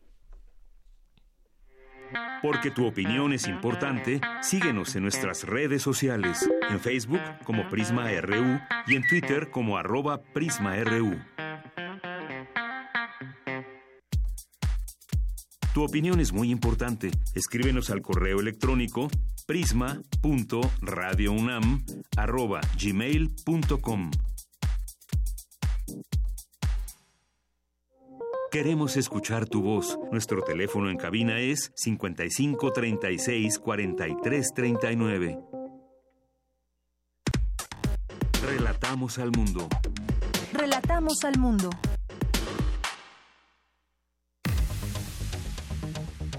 Debate RU. Bien, pues vamos entrando ese tema de análisis y debate, un tema que pues sí ha dividido España y también muchas, hay muchas eh, posturas, bueno, dos en realidad, quiénes están a favor de la independencia, quiénes no, cómo se entiende este tema allá en España, en esta región de Cataluña. Vamos a platicar de este tema. Ya están aquí con nosotros dos estudiantes de la FESA Catlán, pero antes vamos a platicar con el doctor Efraín Hernández del Valle. Él es internacionalista de la FESA Catlán, justamente también de la UNAM. ¿Qué tal, doctor? Muy buenas tardes. Bienvenido a este espacio. Buenas tardes, un placer estar nuevamente con ustedes. Bien, pues doctor, comenzar con lo que está sucediendo en los últimos minutos. Antes de entrar al programa estaba escuchando desde el Congreso allá en España, pues las distintas posturas de los partidos políticos, incluso el propio eh, jefe del gobierno español Mariano Rajoy en torno a la independencia. Y pedía él que se pues que se esclareciera en qué términos eh, se estaba dando esta información por parte del presidente de la Generalitat, Carles Puigdemont, porque decía pues eh, declaró la independencia, pero también dijo que iban, iban a negociar. Entonces, bueno, pues cómo queda todo esto tiene que estar en primer lugar, dice Mariano Rajoy, dentro de la ley. ¿Cómo entender eh, este, pues esta discusión y lo que está sucediendo allá en Cataluña, doctor? La manifestación de la Generalitat este, va en, función de la de esta propia idea de independencia, pero no saber hacer, no saber cómo hacerla. Es decir, es distinto tener una, una autonomía en las provincias que una propia independencia.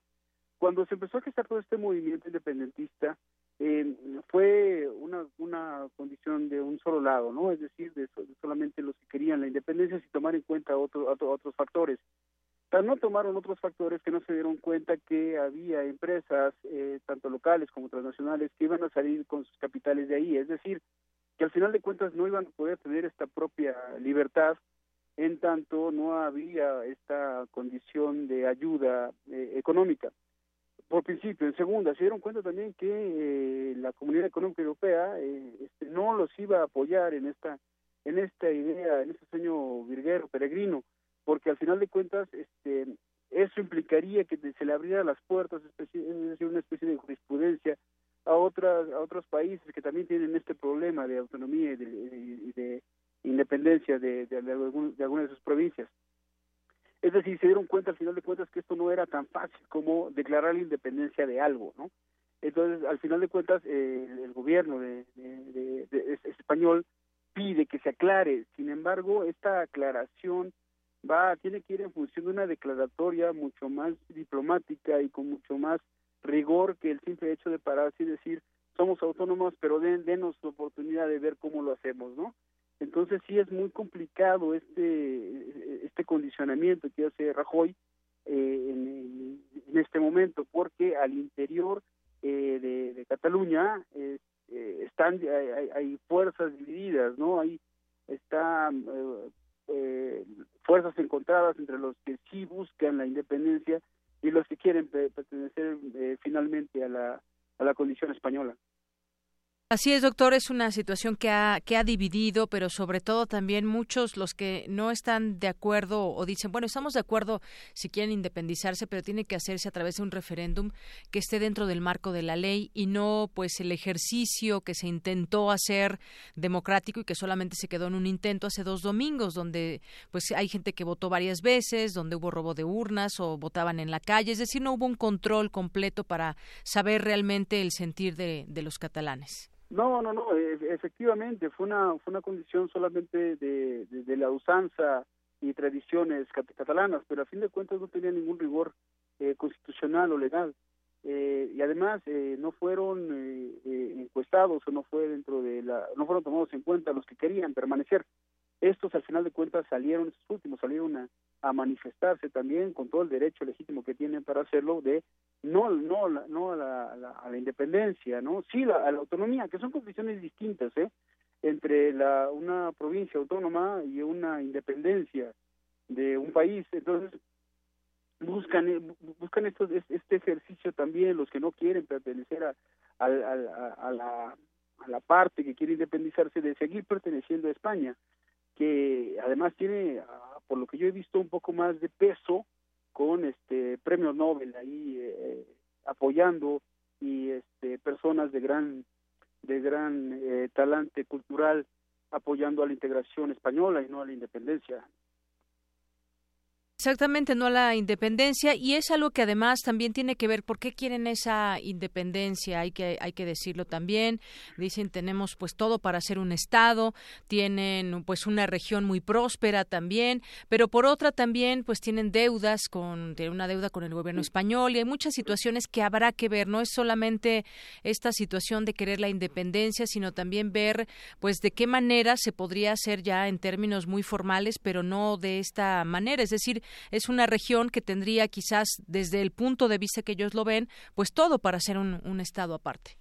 Sí, pero aunque ellos quisieran, eh, tendrían que reformarse desde el centro, es decir, desde la desde la propia Constitución española, el, algunos estatutos, algunos artículos para que pudiera darse la, independencia. Es decir, no está determinada dentro de la propia Constitución española que hubiera o que hubiera posibilidad de que, de que de la autonomía pasase, pasase, pasaren a la independencia, ¿no? Además, como lo acaban de ver los propios catalanes, la, eh, la, declaratoria implicaría otras situaciones económicas que van muy por encima de sus propios sueños independentistas, ¿no? Empezaron a salir los capitales de, de Cataluña y empezó a haber un déficit en esa en esa región entonces, más, reitero otra vez, no habría el apoyo de otros estados, eh, de otras de otras naciones para eh, el apoyo a esta, esta independencia. No, no, no es tan tan tan de referéndums o tan de votaciones, es más bien de integración y de reconocimiento de los otros estados, es decir, este eh, política internacional pura, derecho internacional positivo, es decir, muchas confluencias que debe haber para que Cataluña eh, con o sin referéndum se, este, se declare como independiente.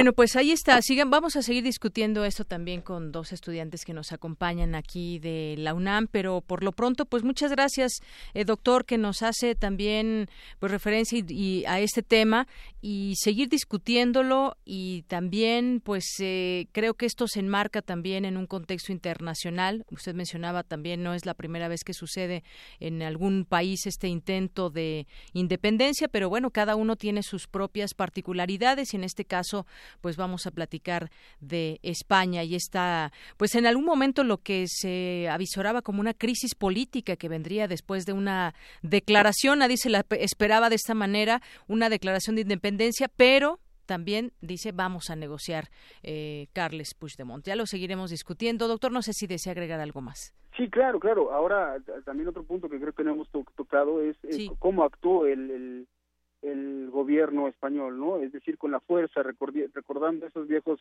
eh, eh, malos hábitos de la dictadura franquista. Es decir, yo creo que aquí todo, eh, tanto de un lado como del otro, cometieron graves errores que tendrán que ser subsanados con el tiempo y con el diálogo, porque también con la fuerza represora del Estado no podría resolverse este problema. Eso, eso abonó a que el sentido independentista aflorara eh, con mucho más ímpetu en, la, en, los, en los corazones eh, catalanes. Entonces sí, creo que por un lado la propia eh, autodeterminación de querer ser independiente y la otra, por el otro lado, el ejercicio de la fuerza indebida para una reacción eh, válida o no, es decir, el Estado no tendría que haber actuado de esa forma. Pero bueno, como usted bien lo dice, lo discutiremos más ampliamente en otros en otros momentos. En otros momentos, doctor, porque también pues viene esta definición, eh, se está pues platicando ahora las distintas posturas, pero ya iremos comentando con respecto a lo que suceda. Por lo pronto, muchas gracias, doctor. Estoy a sus órdenes, gracias por la llamada. Gracias, muy buenas tardes. Buenas tardes. Bien, bueno, pues eh, sigamos platicando de este tema. Ya están aquí con nosotros Sharon, que también están aquí viendo por Periscope. Sharon eh, Sarash Velasco. ¿Está bien? González y Miquel Arturo Larrañaga Colín. ¿Qué tal? ¿Cómo están? Bienvenidos. Muy buenas tardes, gracias. Muy buenas tardes. Bueno, y vamos a, platicar. Ellos son estudiantes del quinto semestre de la carrera de Relaciones Internacionales de la Facultad de Estudios Superiores Acatlán. Platicábamos algo fuera del aire y tenía que ver con que, pues, eh, aquí Sharon está en contra de la independencia y eh, Miquel está a favor de la independencia o de que se independice esta parte de, España, que es Cataluña. Bueno, pues empecemos discutiendo justamente eso. ¿Por qué estar a favor o en contra? ¿Cuáles son sus razones? Contigo, Sharon, empezamos. Claro, muchas gracias. Bueno, pues ya como lo mencionaba el doctor, eh, pues es obvio que es una laceración gravemente al Estado de Derecho en España. No es el único país, el único Estado en el mundo que es multicultural y no es de los únicos pueblos por los que están luchando ese reconocimiento. Creo que aquí lo que hace falta más bien es esa apertura al diálogo que no ha habido, pero que no es algo difícil de poder este realizar y poder llegar a ciertos acuerdos. Creo que eh, querer radicalizarlo con una independencia simplemente sería tratar de pues de lacerar ese ese diálogo y que va eh, a dividir más aún a las a la misma sociedad catalana, no tanto españoles y catalanes, sino también se trata de este pueblo que muchos están a favor, otros en contra y que pues no se ponen de acuerdo y que justamente hace falta ese diálogo.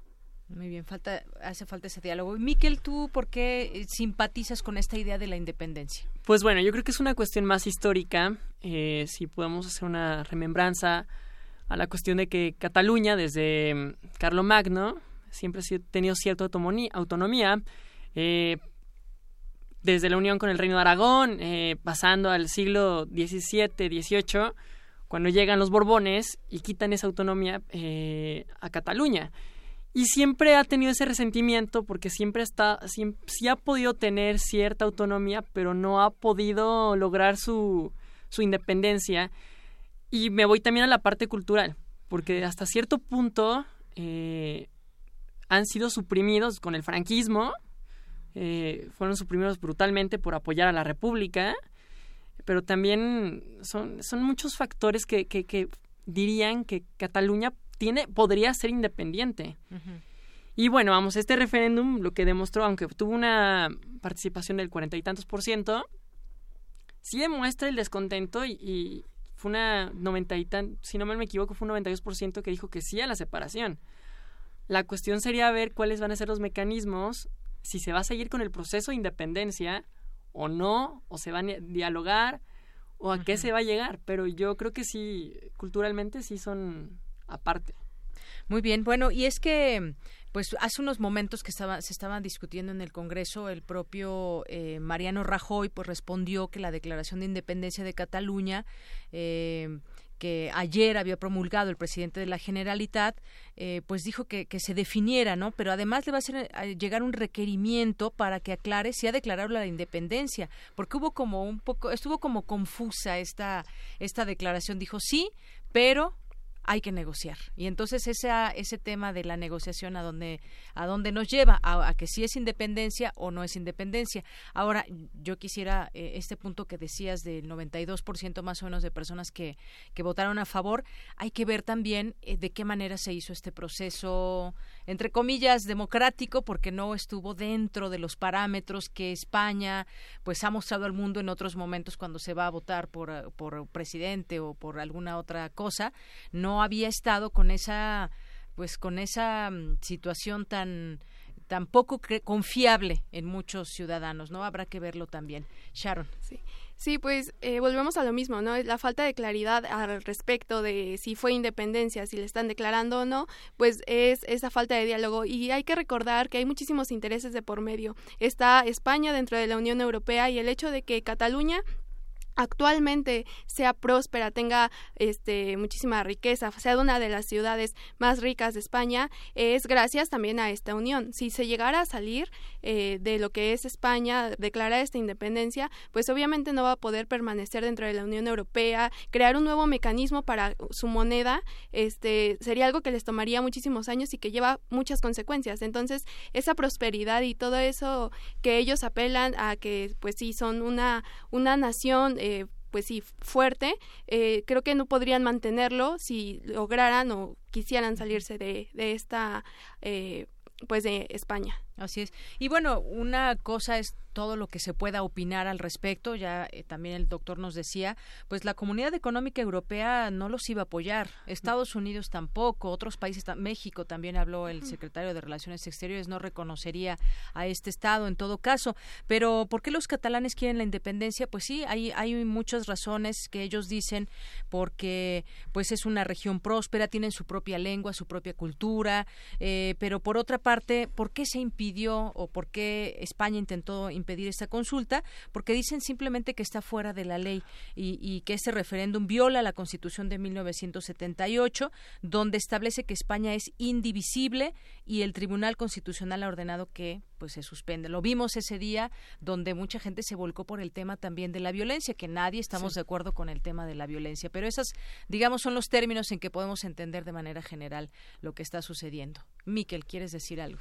Bueno, creo yo que en la parte de que el gobierno español vemos las imágenes de televisión y hasta en propio Facebook cómo la policía, la Guardia Civil eh, se lleva las, las urnas. O sea, el gobierno español tembló ante un posible resultado y una mayor participación e impidió hasta cierto punto. ¿Será? Yo siento que sí. Yo siento que sí y yo lo por las imágenes que vi, pues sí es el, al final de cuentas el pueblo catalán tiene la decisión tiene la decisión. Que Puigdemont haya ahorita suspendido, y de hecho lo acabo de leer hace unos minutos, Rajoy le está pidiendo que si se independizó o no se independizó para suspender a Puigdemont. Eh, yo lo que voy, el gobierno español Rajoy se vio, le tembló con esto. O sea, está, está temeroso, está viendo qué hacer, porque también lo que acaba de hacer Puigdemont es una jugada muy buena. Sí hay independencia, pero veamos qué diálogo puede haber, puede existir. O sea, midieron fuerzas también. Midieron fuerzas, es medición de fuerzas. Y ahora le apostará tal vez a la negociación. ¿Y, en qué términos? Porque eh, uno se preguntaría a, este momento, ¿el referendo es la única opción? ¿No hay otra forma de llegar a esa independencia o no hay otra forma de que ya se olviden de esta idea y puedan tener un pues una relación buena pues yendo un poquito en orden, eh, primero el hecho de que eh, mi compañero comente que eh, España tembló, pues más bien siento que fue la protección a su Estado de Derecho y ellos están en toda la plenitud de hacer uso del artículo 155 que marca su constitución acerca de que no pueden, eh, más bien que tienen esa facultad de, de poder hacer mantener ese mismo estado de derecho, tienen su autonomía. Entonces, pues sí, es eh, recurrir al diálogo, porque, pues sí, finalmente, eh, que sí, tienen ese mecanismo de participación que es el referéndum, pero no es vinculante. Y su autonomía de cierta forma ya está hablando por, por sí sola y entonces, eh, pues sí, lo que sigue es continuar con el diálogo.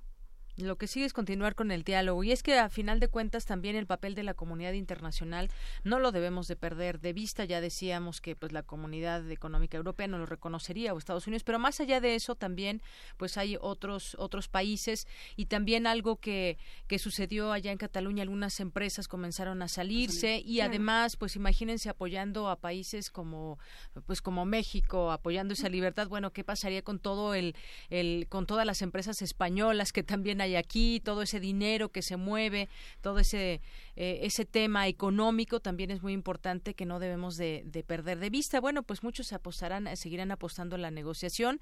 Vamos a ver, todavía no está dicha la última palabra.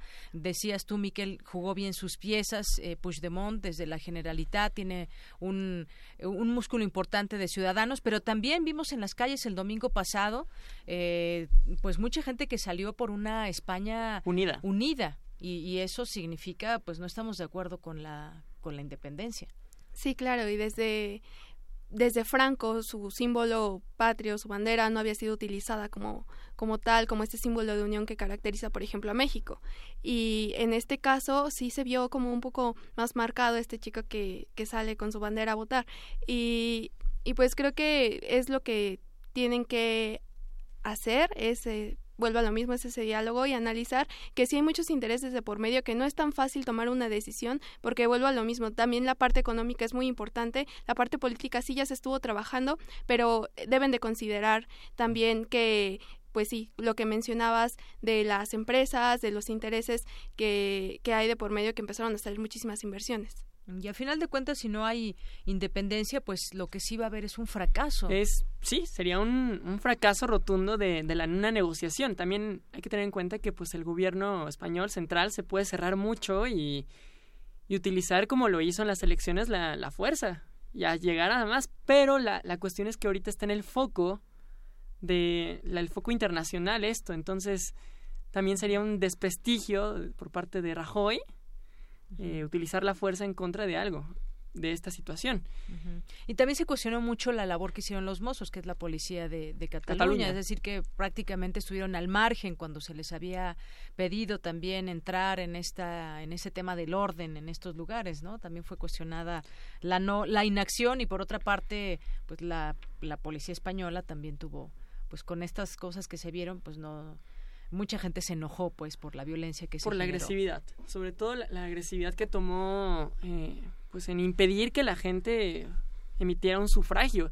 Si bien o mal no están no están dentro de los parámetros es un sufragio que expresa una voluntad del pueblo Mira, aquí por aquí nos preguntaban también que qué tanto se puede comparar o la situación con, con, lo del Brexit, ¿no? Que también hay una votación, eh, pero bueno, en otros términos. Para más parlamentaria. Más parlamentaria, exactamente, y pues bueno, también se, se hubo una decisión ahí fuerte en torno a, qué va a pasar con esa eh, área, pero bueno, ahí pues ganó limpiamente, digamos, en esta... Hubo, hubo un, este, un posicionamiento de Serbia este, hace unos días sobre el referéndum en Cataluña, y pidió que la Unión Europea tomase las mismas medidas con Kosovo, porque recordemos que Kosovo sucedió una cosa muy similar.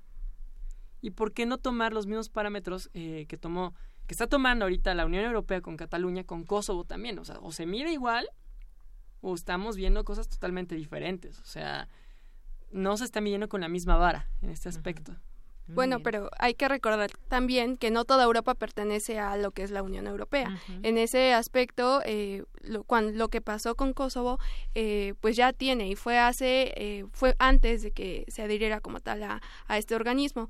Y lo que mencionaban acerca del Brexit, una de las cosas era el caso de Escocia, que decía que si Gran Bretaña como tal se salía de la Unión Europea, pues ellos querían permanecer, ¿no? Pero como ya mencionábamos, este mecanismo en donde sí se llevaron a cabo procesos que eh, permitieron a la gente participar y expresarse, eh, pues fue lo que finalmente llevó a que se tomaran unas decisiones que no laceraran ese Estado de Derecho. Así es. Bueno, pues ahí está el tema. Todavía no podemos hablar de una independencia o no. Se siguen, bueno, no sé si ya terminó esta larga eh, comparecencia de distintos eh, políticos y partidos ahí en España, pero estaban dando a conocer sus opiniones y, bueno, creo que había permeado pues este tema de la legalidad, aunque también hay con sus críticas al propio gobierno de Mariano Rajoy. Pues el propio Pablo Iglesias, ¿no? también Pablo Iglesias. Las críticas Podemos, que hacía, Podemos. exactamente. que hacía a Rajoy y al propio rey de España. O sea, que el rey de España no representaba la voluntad de todos los españoles. Creo que es una cuestión muy, pues sí, muy controvertida, pero pues Sí, exacto, acabas de decirlo también, la figura del rey en su momento salió a dar una un discurso, un discurso el lunes siguiente, me parece, y, en donde pues prácticamente llamó a una España unida, eso fue en, pocas palabras. Lo que hizo no hizo alusión a violencia o a otra situación, más que pues, creo que se podía destacar ese tema, ¿no? De la unidad hacia España. Sí, claro, y es que ellos también de cierta forma han dejado que este problema avance eh, desde el momento en el que pues tajantemente les dijeron no y no implementaron algunos otros mecanismos para que pudieran llegar a alguna alguna negociación. Y también que el eh, gobierno actual pues está como que también indeciso. Entonces creo que eventualmente lo que se va a tener que hacer es como convocar a, otra a otras elecciones y eh, retomar este, esta situación de otra forma. Así es. Ahí nos llegan aquí algunos comentarios en vía Twitter. Osotzin dice, las heridas de la guerra civil no han cicatrizado y no han pasado ni 50 años del franquismo, no hay un proceso de reconciliación. Y Roberto Rey nos dice, hay mucha confusión y no hay claridad en lo que, de lo que buscan y quieren. Es lo que opina también gente del auditorio. Pues sí, o sea, retomando el tema del franquismo, eh, el franquismo fue, fue brutal para Cataluña, o sea, que prohíban utilizar tu lengua, que, es de origen, e imponerte el castellano, e imponer cosas que no son acordes a tu a, tus costumbres, tradiciones, pues es una cosa brutal y crea un resentimiento. Cataluña tiene un resentimiento desde los Borbones. Es la cuestión, es un resentimiento histórico y un resentimiento que muchas veces hasta hasta se puede notar en las escuelas no eh, algunos algunos españoles decían bueno es que aquí por ejemplo en las escuelas si se impone el, el, idioma de ellos el catalán y bueno pues también eso significa que están dejando de fuera pues toda la gente que viene de otras partes de España no es decir, ya hay como que también desafortunadamente esos sentimientos de separar, aunque no estén independientes ni mucho menos, como esos intentos de una parte de la sociedad de separar a los españoles de los catalanes cuando son un mismo pueblo. Pues sí, o sea, sí, sí es muy es muy triste que exista que no, no pueda haber una eh, convivencia sana pero pues también es, lo que vuelvo, lo vuelvo a repetir, son, son factores históricos que tanto como el gobierno central de España, desde los Borbones, quisieron centralizar todo. Y no, y también porque los eh, Cataluña apoyó a los Austrias cuando fue el problema de sucesión con el, con el nombre del rey, pero fue este la sucesión de, los Austrias a los Borbones, eh, pues una cuestión que pues se les castigó de esa manera y después con la Primera República Española y posteriormente con la Segunda República se ha buscado la, la, independencia. Y en el siglo XIX surge ese, ese sentimiento nacionalista de que de, de añoranza hacia el pasado con que tuvo más autonomía. Y es lo han castigado. O sea, el franquismo también como dijo el comentario de esta chava siguen las heridas abiertas muy bien. Bueno, pues ya prácticamente llegamos al final de esta mesa. Ha sido un gusto escucharles, platicar con ustedes. Tal vez para cerrar, ¿quieres hacer algún muy breve comentario, Sharon? Eh, sí, claro, pues es este eh, recordar que es muy importante la pluralidad a la hora de tomar decisiones y creo que es una de las cosas que tal vez se les había olvidado en algún momento y que creían que podían seguir tomando decisiones unilateralmente y que demostraron ser a pesar de todo, muy, muy fuertes.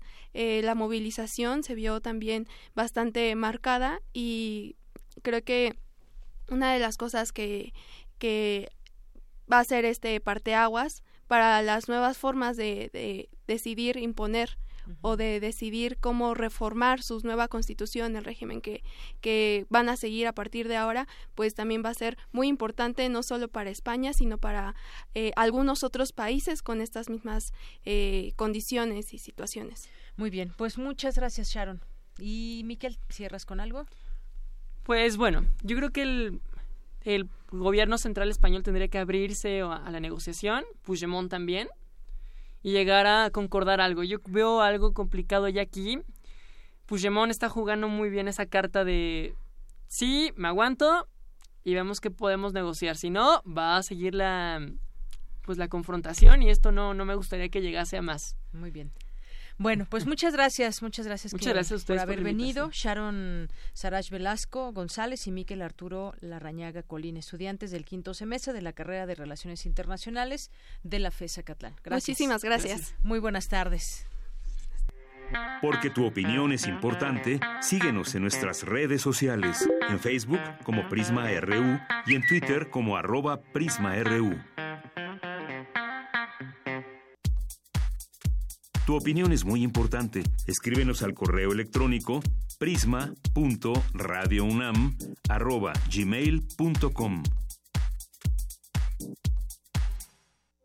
Queremos escuchar tu voz. Nuestro teléfono en cabina es 55 36 43 39. Relatamos al mundo. Relatamos al mundo.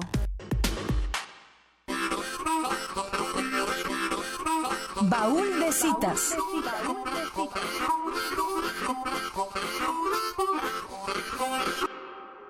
Con cinco años de diferencia, el 11 de octubre los primeros y hasta ahora únicos mexicanos acreedores al Premio Nobel en Literatura y Química recibieron, respectivamente, la condecoración el mismo día. Por un lado, para la edición de 1990, el escritor Octavio Paz fue merecedor al premio en literatura, según la institución, por su apasionada escritura con amplios horizontes, caracterizada por la inteligencia sensorial y la integridad humanística. Y por otro lado, en 1995, el químico Mario Molina recibió la condecoración en conjunto con Paul J. Crutzen y Sherwood Rowland por su trabajo en la química de la atmósfera, particularmente en lo referente a la formación y desintegración del ozono. Para 1990, Octavio Paz sostenía ya el carácter de escritor consolidado. Nueve años antes, en 1981, había sido galardonado con el Premio Cervantes, y para ese entonces sus obras más importantes habían sido publicadas. Asimismo, su carrera ya contaba con haber sido catedrático, editor y fundador de revistas literarias, así como desempeñar el cargo de embajador mexicano en Francia y la India. Por su parte, para 1995 Mario Molina había cosechado una carrera prolífica. Su trayectoria como investigador lo había llevado a pertenecer a diferentes universidades, desde la UNAM hasta el Instituto Tecnológico de California. Desde 1974 estuvo enfocado en la divulgación de los efectos que tenían los gases FCs en la capa de ozono, del cual fue pionero en establecer esta relación junto a Sherwood Rowland, y que en conjunto tuvieron que defender sus estudios contra las grandes compañías químicas. Más allá de toda apreciación, Ambos personajes eran para el momento en que recibieron el galardón importantes en sus respectivos campos académicos, y su nominación no había llegado de la nada. Formaban parte de la vida académica del siglo XX y habían aportado a su manera conocimiento valioso para miles de personas. Relatamos al mundo. Relatamos al mundo. Colaboradores RU. Literatura.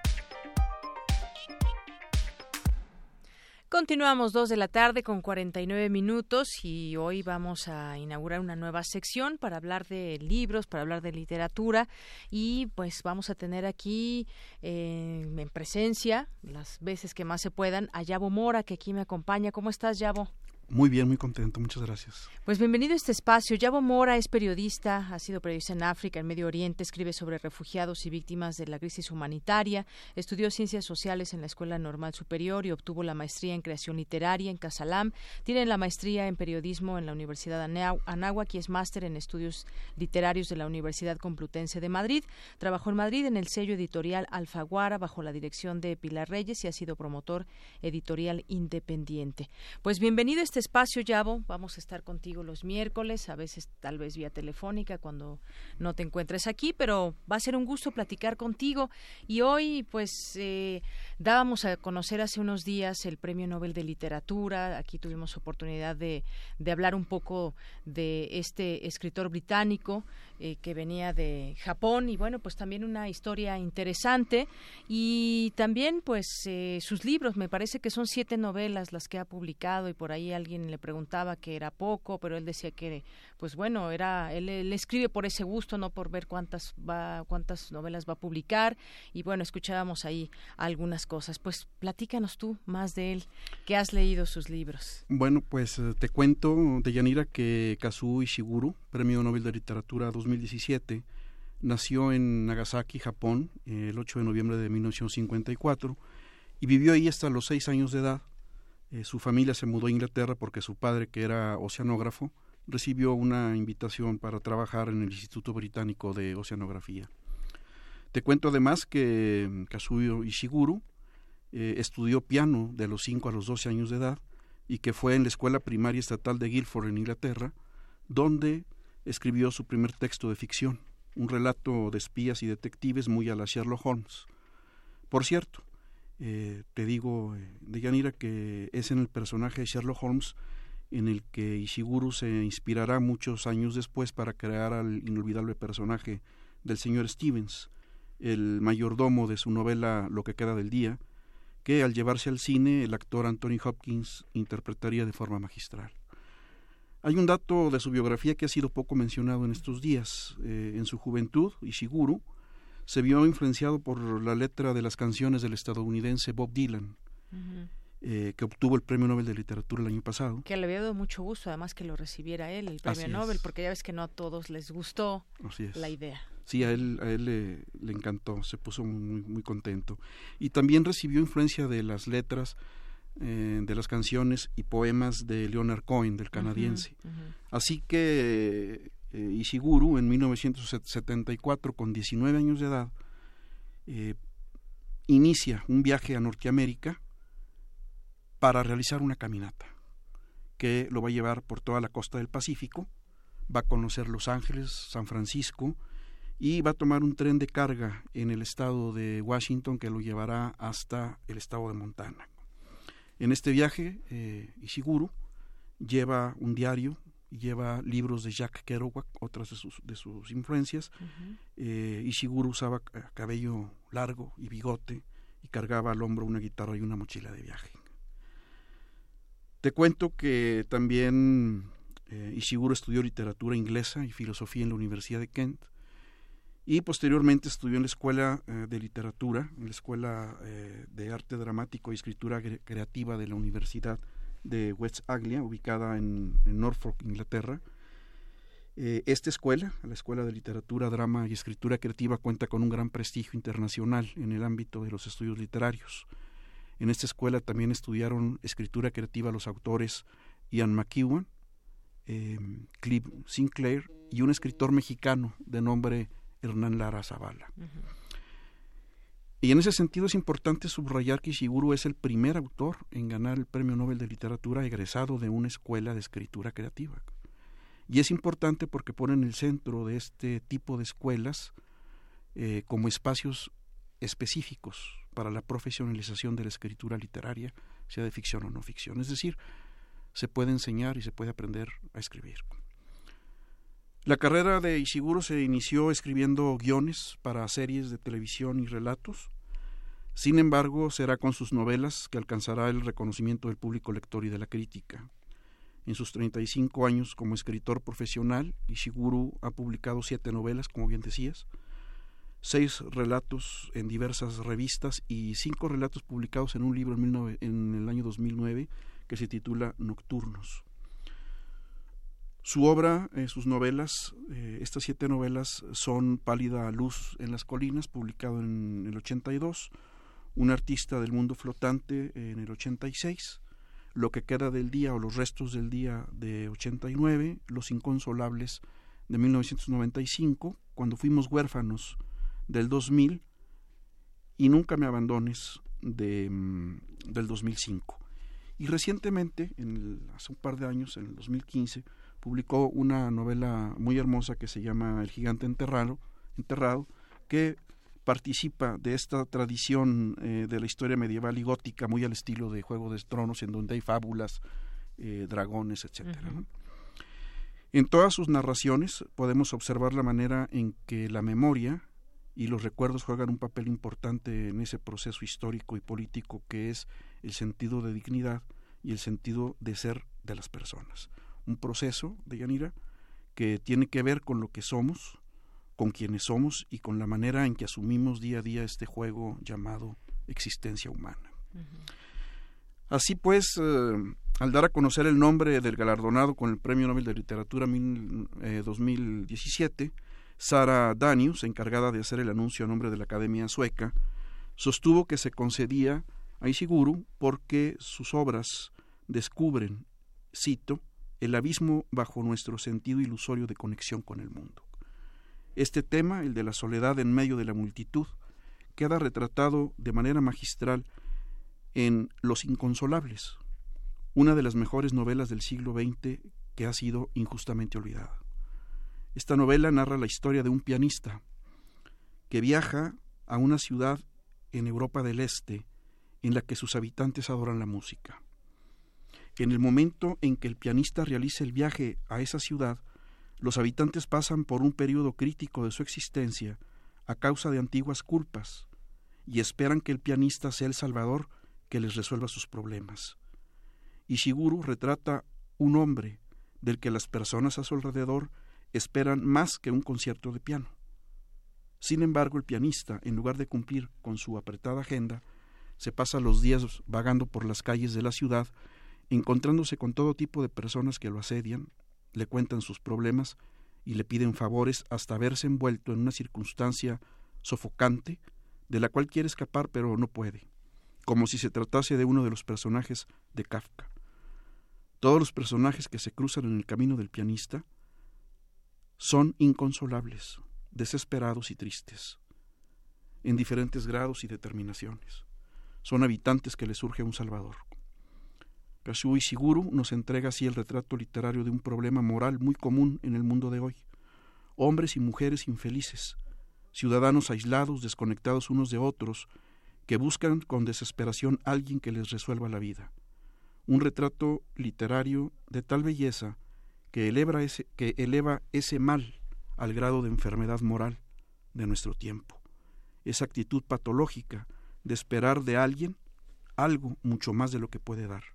Por esta razón, considero, Deyanira, que la novela Los Inconsolables es la gran novela de Siguro. Los Inconsolables, pues acerquémonos a esta novela Yabo. Hay una que le tomó hacer 10 años, no sé si fue esa o fue cuál, no no no recuerdo cuál, pero pero pues sí, en una que, que, que se pasó 10 años y este tema que decía que en algún momento le preguntaban por qué tan pocas entre comillas novelas y él pues daba esa respuesta. Sí, al verlas al ver las fechas de publicación vemos que entre algunas hay, hay periodos de 10 eh, y 15 años, por ejemplo, entre los inconsolables.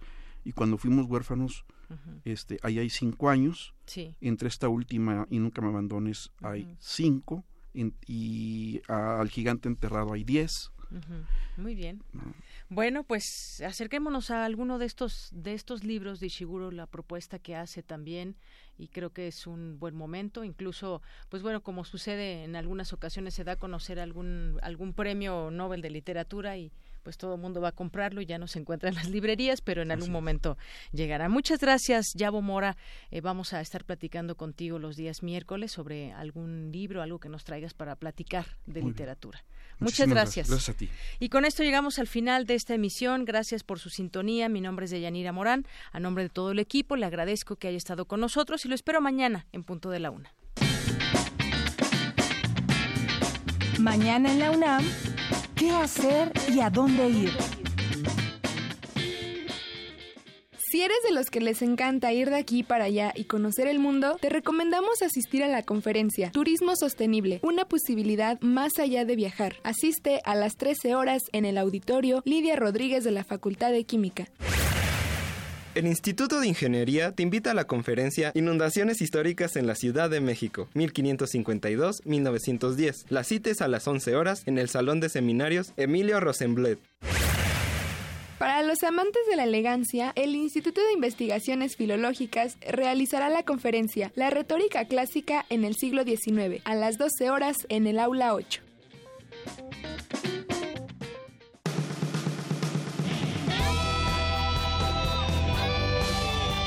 Prisma RU. Relatamos al mundo.